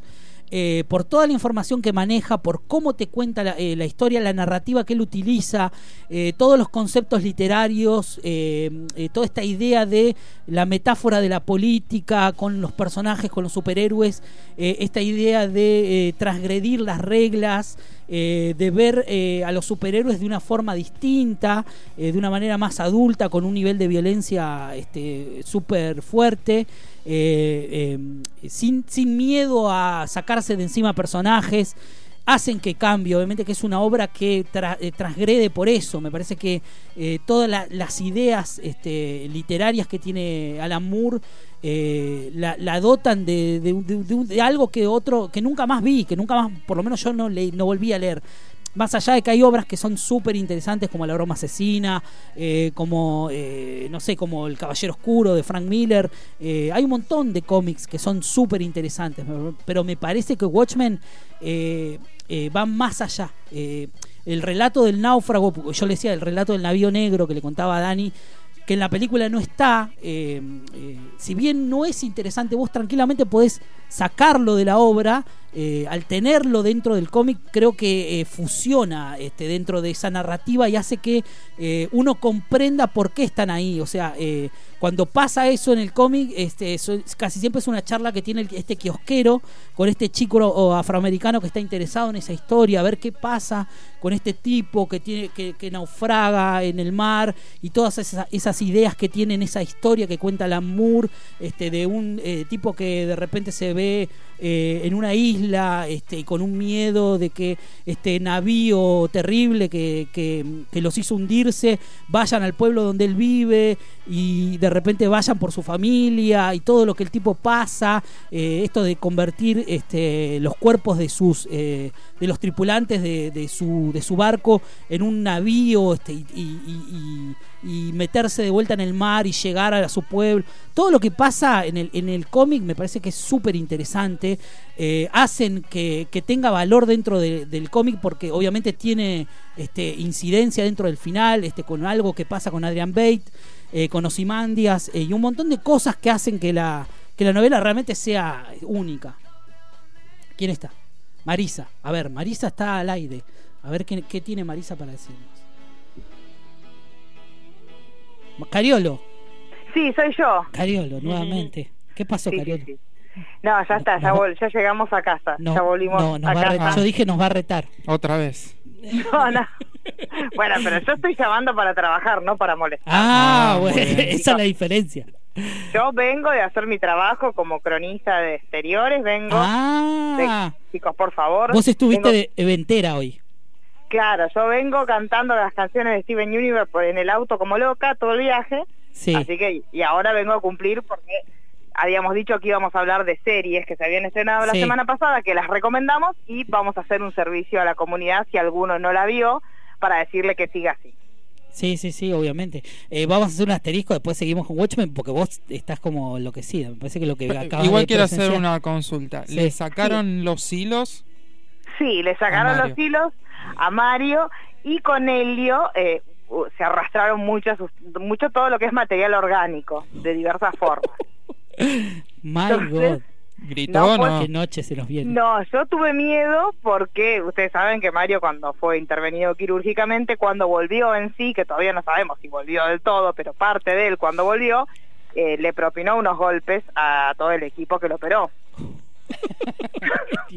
no podía, nada podía terminar bien, o sea, no, ya nada podía terminar bien por eso una operación que era de una hora se llevó a dos horas y media porque no lo podían sacar del quirófano porque estaba propinando golpizas a, los miembros del quirófano.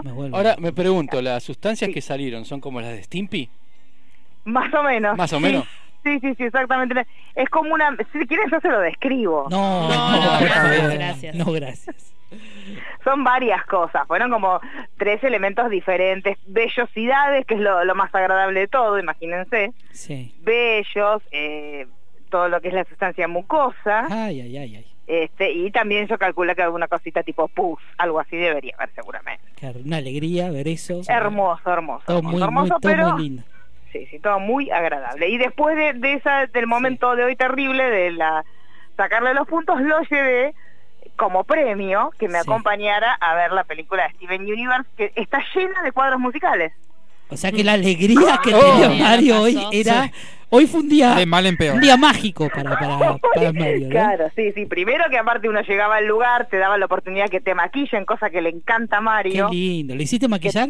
No, no, de ninguna ah, manera. pero un poquito de purpurina le hacía. Él le gusta todo lo que... Y tiene lo de Drama Queen, ojo, eh, tiene un poco de purpurina ahí, porque tanto que le gusta el drama, hay un purpurina. Sí, sí. Este, pero bueno, así que eh, un cuadro musical atrás del otro. Así que imagínense cómo estaba Mario. Y Qué lo único lindo. que le faltaba a la película era idioma inclusivo, pero ahí estábamos, ar- arañando. Ay, por favor, si había un idioma inclusivo. Me imagino, me lo imagino arrancando la pantalla más o menos. Sí, sí, como loco, estaba, le entraba a los pochoclos, pero me parece que de angustia oral, pues, pero bueno. Yo lo disfruté mucho, así que... ¿Qué, tal, qué tal el evento y qué tal lo que acá, lo que viste? ¿Qué, qué nos El evento contar? estuvo muy, muy lindo, la verdad, muy bien organizado. Ni bien uno entraba, tenías unos puestitos, unos lugares de comida, comida típica que están en la serie, unas donas de colores como muy lindas. Y ¿Por qué no después tenías. Pulero? Había comida, Pulero. Pulero le hubiera entrado a lo pavote, había tragos. Este, y después pasabas a un lugar donde te hacían el maquillaje que vos quisieras, con todas las gemas que tienen que ver con todo el universo de Steven Universe.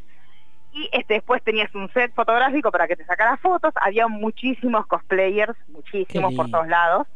Este, y después de que hacías eso, bueno, había como una, unos traguitos para tomar y después pasabas directamente al cine del DOT, al premium, para estirarse ahí, para Ah, ver la ¿el peli. premio encima? Lindo. ¿Eh? Sí, premio, muy lindo, muy lindo.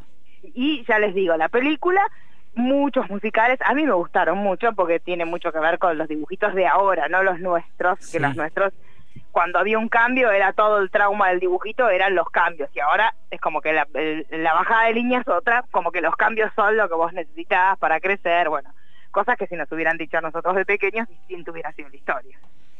Qué lindo. O sea, eh, o sea que recomendás fuerte lo que, lo que viste. Sí, sí, sí, a mí es- eso me gustó. La, la no recomendación viene por otro lado. Ay, ay, ay. viene por los deberes de la semana pasada, que se acuerdan que les cont- habíamos hablado que se estrenaba la segunda temporada de La Casa de las Flores, Sí. Sí.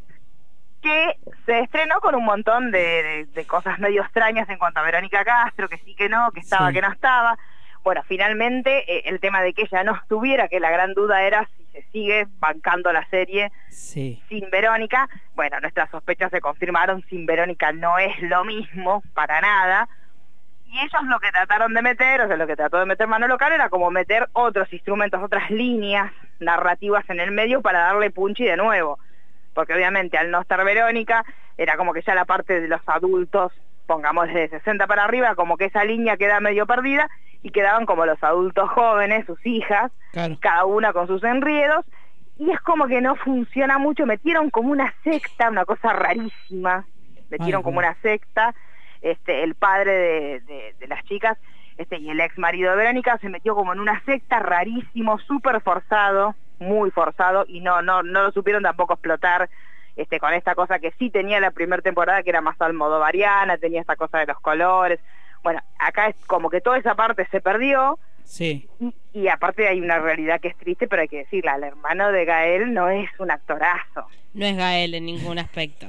En En ninguno. ninguno. En ninguno, en ninguno. Ninguno. Entonces le pusieron como mucho pesito en las espaldas, ¿sí? El, el tonito de Paulina hablando raro, que la primera garpaba ya en estas como que es un, un chichito que ya no es tan gracioso. Como que uno necesita algo más aparte de me olvidé de cancelar el mariachi. Es como que meteme algo más.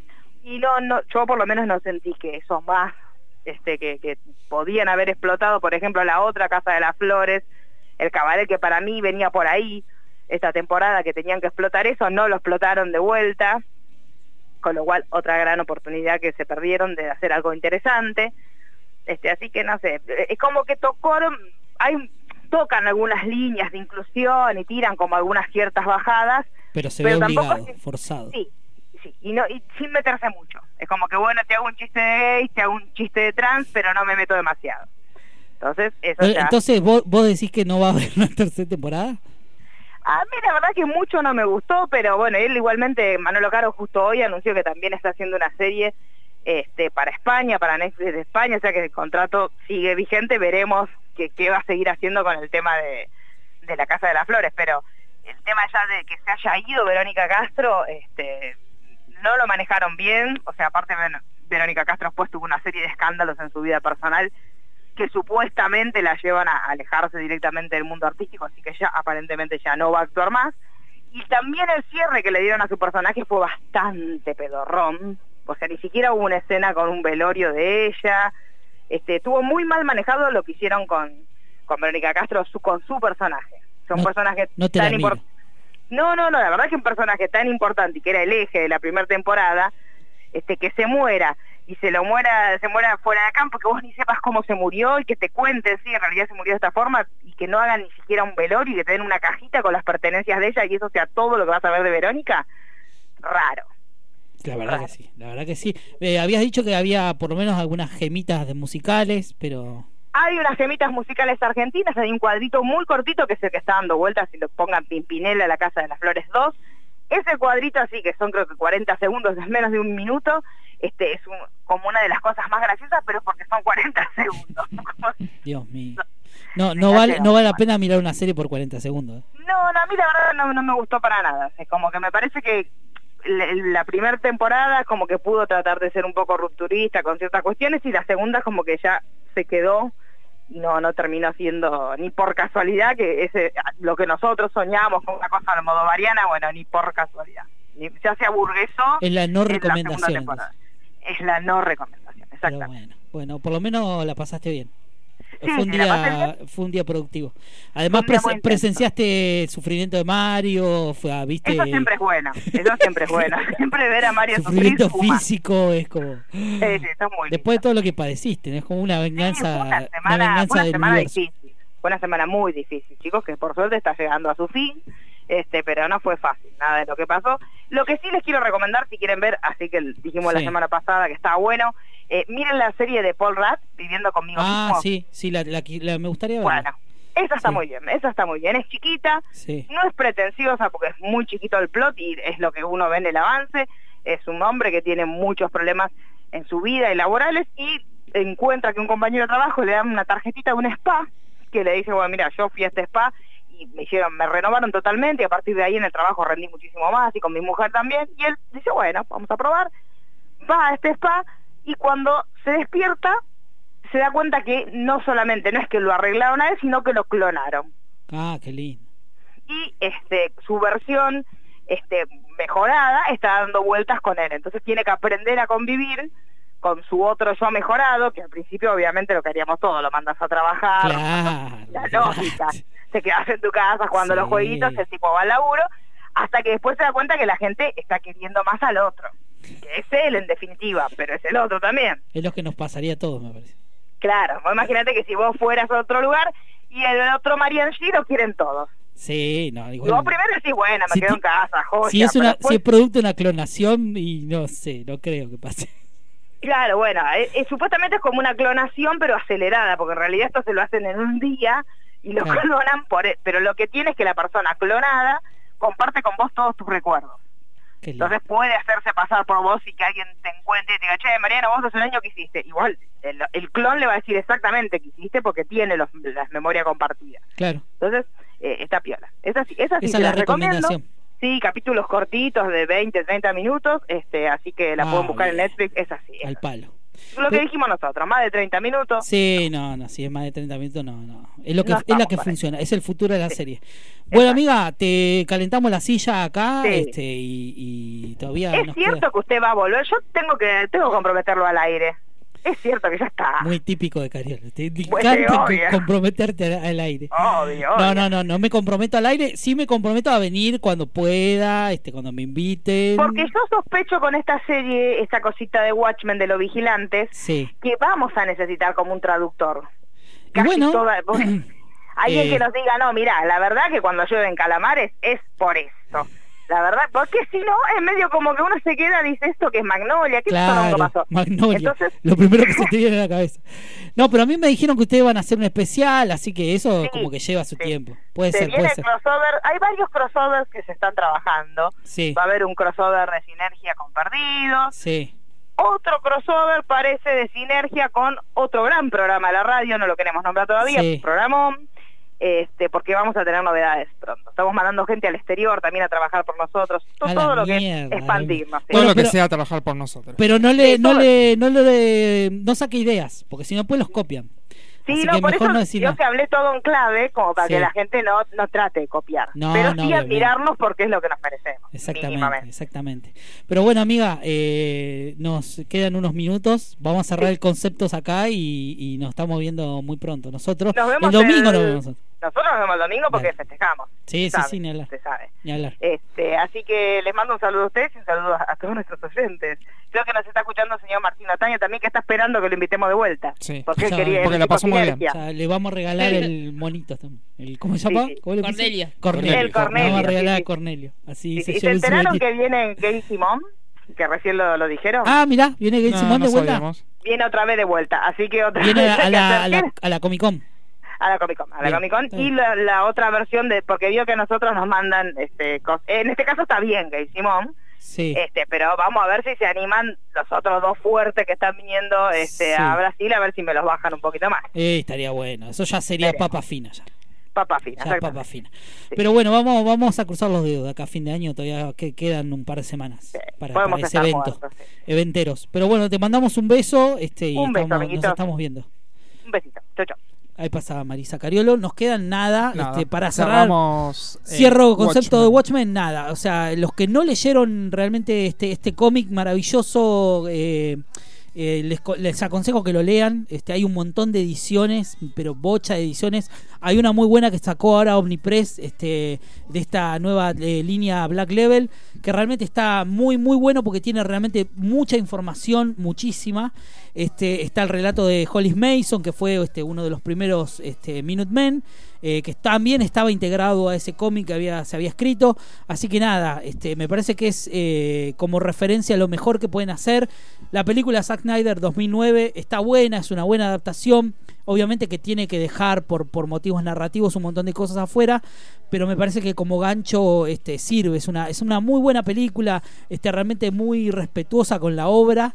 Eh, más allá de que Alan Moore este, está totalmente siempre en contra de esto, Alan Moore se retiró un poco de, de- de los, del foco, un poquito de las luces. Es un tipo que ya no, este, no, no labura este, casi mainstream hace como cosas muy independientes que se las publican, pero, pero la verdad es que es un tipo que le ha dejado mucho este, al mundo del cómic, es un tipo que realmente siempre es interesante escucharlo, independientemente de lo que uno piense de él. Hay un documental muy, muy bueno que yo recomiendo que se llama The Mindscape of Alan Moore, que está en YouTube, lo pueden encontrar, está subtitulado.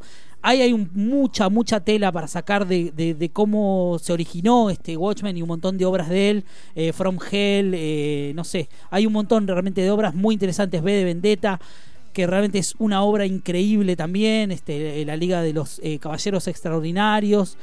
Hay un montón de obras de Alan Moore que sin duda son eh, han quedado en la historia, pero Watchmen es sin duda para mí este, eh, la gran obra literaria.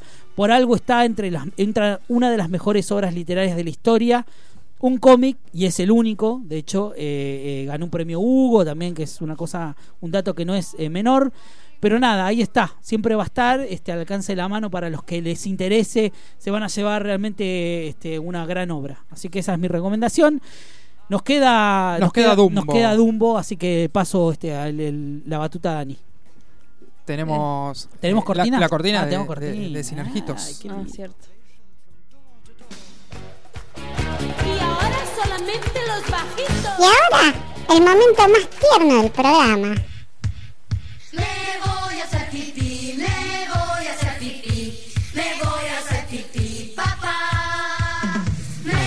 De la mano de Dani Failase, llega Sinergita. En la radio hay un tractor y el tractor brum, tractor brum y el tractor brum y el pollito. Oh, oh, Bueno, hoy se cumplen 78 años del estreno de eh, Dumbo, la versión animada de Disney, que es prácticamente la salvadora de Disney. Sí. Porque eh, le había ido muy mal a, a Disney con las películas previas como Bambi y, y otras, y estaba prácticamente al borde de la quiebra. Y la verdad que Walt Disney no tenía como mucha intención de ponerse en algún proyecto porque realmente no había, dinero, pero uno de los dibujantes le empezó a dejar poco a poco distintas partes de esta historia de un elefante en su escritorio como para atraer la atención y así lograr que eh, se, entre- digamos se interesara por esta historia que querían contar. Es la película de Disney hecha con el menor presupuesto eh, se nota por ahí más que y cero publicidad, se nota mucho si uno busca todas las imágenes de publicidad de esa cinta, no es, es como el dibujo es muy muy precario entre comillas, en realidad sí, muy sí. básico con respecto a otras animaciones que hemos visto eh, de Disney, es la película más corta, dura eh, 64 minutos, es re cortita. Así que si no prestan atención se pasa muy rápido. como un Eh, y, y estaba hecha prácticamente con dos mangos. Sin embargo, pudo recaudar y ahí remontar un poco lo, lo que es Disney y bueno, por hoy dominar prácticamente el mundo. lo que tiene eh, la, la película en general es que es la primera película con animales de Disney que no hablan, porque Dumbo no habla en toda la película, el único animal que habla es este ratón, que aparte juega con esa lógica de que en teoría los elefantes le tienen mucho miedo a los Sí. ratones, y sin embargo su mejor amigo es este ratoncito. La historia, para el que no la conoce, es un elefante que nace llegando con una hermosa escena de canción con las cigüeñas llevando a este elefante que cuando llega a su madre, la señora Jumbo, descubren que tiene unas orejas gigantes y a partir de ahí empiezan a hacerle bastante bullying, pobre santo. Sí. Y termina siendo parte del show de los payasos. En el medio se hace amigo de, de este ratón, que sería como su especie de Pepe Grillo, que lo va Sí. guiando y lo va aconsejando, pues no deja de ser un bebé elefante. Así que tienen como toda esa relación y es el que le da coraje como para que pueda volar. Tiene una de las escenas, a mi criterio, que más miedo me dio en la vida de Disney, que es cuando cae el vino en el agua de Dumbo y Dumbo se pone en pedo y empieza Sí. a playar con eso. Sale. Al día de hoy me sigue, o sea, cuando era chica me daba miedo posta y ahora es como que me pone media tensa, es como que no la paso tan bien. Sí. Y mirá que pasó años, pasaron los Simpsons y, y Barney con los llamándolos a los elefantes para que maten a los que le aparecen por la marihuana. Y, y sigue siendo, es como fantasía, fantasía también tiene muchas escenas que si bien tiene otras que son hermosas, hay otras que te dejan como medio, señor, deje las drogas porque me está haciendo mal. Pero bueno, también lo que tiene eh, la película de, de Dumbo es que en cierta medida está un poco basada en, en una historia real que en realidad se retoma un poquitito más en la versión de Tim Burton que se estrenó este año. Pues aparte eso me caí en cuenta, se estrenó este año. Que Para mí que como pasó que un pasó montón. un montón, pero no, fue este año que se estrenó el, el live action que cambia completamente la historia, sobre todo más allá de los personajes, sino el hecho de hacer como una mirada más crítica sobre el uso de animales en circo, porque recordemos que en 1941 era muy normal y la visión de Disney no era por ahí tan una postura tan crítica como por ahí hoy se puede encontrar en distintas producciones donde está intentando como subirse a estos cambios de paradigma que va viendo a lo largo de los años. Así que, digamos, hay guiños, obviamente, a la película original. Vamos a tener la cigüeña, Sí. tenemos los elefantes. Tenemos un Dumbo muy hermoso que si yo me lo cruzo por la calle, lo adopto. Sí. Después veo dónde lo meto, pero yo adopto ese elefante. Y es como mucho más crítico con, el, digamos, la industria, con eh, la utilización de animales en, en distintos espectáculos. Entonces tiene como otra, es realmente una reversión que no está mal comparado por ahí a, a- a otros de los live action. Los que tiene la mano de Tim Burton se mete como un poco y retoca un poco más a que ser exactamente la copia de, de la animación. Pero bueno, para el que no vio, la versión animada la pueden encontrar fácilmente. Dura muy poco, Sí, que como un capítulo YouTube. de una serie. Hay muchos que no la vieron o si no se confunden mucho. Eh, hay muchos que por ahí se, se piensan escenas de Bambi y no nada que ver. Pero bueno, es, es como cumple 78 años, me parecía lindo homenajearlo porque es una buena película. Sí, Aparte, eh, tiene voces argentinas en, en el doblaje. Y mismo la versión animada tiene algunas cosas críticas de la época, como los empleados que estaban en huelga, y eso lo refleja Sí. en el inicio de su película. Y así como algunos mensajecitos subliminales Sí, más allá de, Dumbo, que, que también ahora es todo un icono dentro de lo que es Disney. Sí. Así que nada, para recordarlo en su cumpleaños. En su, cu- en su cumpleañito. En el cumpleañito. Uno, uno de los personajes de Disney que hizo su aparición en Quien engañó a Roger Rabbit. Es. Exactamente. Es verdad, qué linda Sí, sí, película, sí, sí. Qué Hace buena que no película. la veo. Sí. En algún momento la Hace traeremos. mucho tiempo que no la veo. Eh, pero bueno, eh, ¿qué más tenemos, Pulero? ¿Nos queda algo en el tintero? ¿Hubo estrenos de cine? ¿Algo que Eh, Steven? Universe que nos Steven contó Universe que nos Universe. contó. Y Zombieland 2, Ah, Zombieland que 2. dicen que está muy buena. De hecho, Gastón, uno de los redactores, fue y dice que le gustó muchísimo. Sí. Así que, Así que se está estrenando habría- mañana. Mañana jueves. Después la otra semana ya vamos a tener Terminator. Mañana vamos a veo. Tener después Doctor Sueño. Sí. Que tenemos entradas para sortear. Sí. Así que sigan las redes Sigan de, las redes de, de Sinergia, Sinergia. que ahí va, va a haber data. Si alguien se cruza ahí, Juan, pase las coordenadas que yo voy. De verdad. Eh, ¿Sigue en. Argentina? Igual. No. Me parece que sigue ¿Qué- qué subiendo, loco? ¿En ¿eh? el sur? ¿Dónde? Me anda? parece que sí, pero si se fue en motos to Ushuaia, s- s- Es un tiempo. Eh, para mí Sí, que agarró la moto en un barco. Para mí que está volviendo. pedo. Pero como lo hace como parte de un show, me parece que todavía está. Ah, bueno, puede ser. ¿Quién Bueno, pudiera? podría venir O a que iba hasta. Ushuaia y de Ushuaia se iba para, No sé. para arriba, Se arriba. pode- tal vez se aparece en algún cine, no sé. ¿Quién pudiera ser Ivo McGregor? Que aparezca para en mi tener casa también. le tener tiempo y guita para, para, Para- salir a andar, para hacer eso. para andar boludeando en moto. Eh, me quedó un datito para los que se interesen por Watchmen, para cerrar, esto eh, viene completo. Hay un libro que se consigue, yo lo conseguí realmente medio de casualidad, eh, que es una especie de eh, laburo este, periodístico que hizo eh, eh, Rafael Marín, que es español, es un escritor español, que realmente se tomó un laburo de, recopilar un montón de data de Watchmen y que realmente tiene ideas y conceptos de, de lo que es el cómic, que realmente es y muy interesante. Yo creo que es una de las cosas más eh, lindas que se escribió acerca de Watchmen. Realmente tiene data dura este, y, tiene realmente unas bajadas este, y opiniones eh, realmente muy interesantes de lecturas que hay del, este, de- del cómic que está realmente muy bueno. No sé si se consigue, acá lo había edi- editado en la revistería, creo que para el estreno de la película en 2009. Sí. Debe haber reediciones, y si no encuentran reediciones de la revistería, debe haber ediciones españolas, porque realmente se, se editó varias veces en varios formatos. Así que nada, es realmente muy interesante si les interesa mucho. Se llama mucho W de Watchmen. W de Watchmen de, de Rafael Marín, eh, búsquenla porque realmente está muy, muy, muy bueno, es muy interesante todo lo que tiene como contenido para, para saber mucho más este, de la obra de, de Alan Moore y Dale Gibbons. Súper recomendable. Eh, no sé qué más. Nada qué más. tenemos. No tenemos nada más. Nos vamos. Nos vamos a estar reencontrando el próximo jueves. Miércoles. Eh, Miércoles. ah, tenés razón. El próximo Ojalá me- fuera jueves. Mira, me quedé con que todavía iba los jueves. No, no. ¿Los jueves hoy? No, Pero hoy es miércoles. No sé Eh, con quiénes.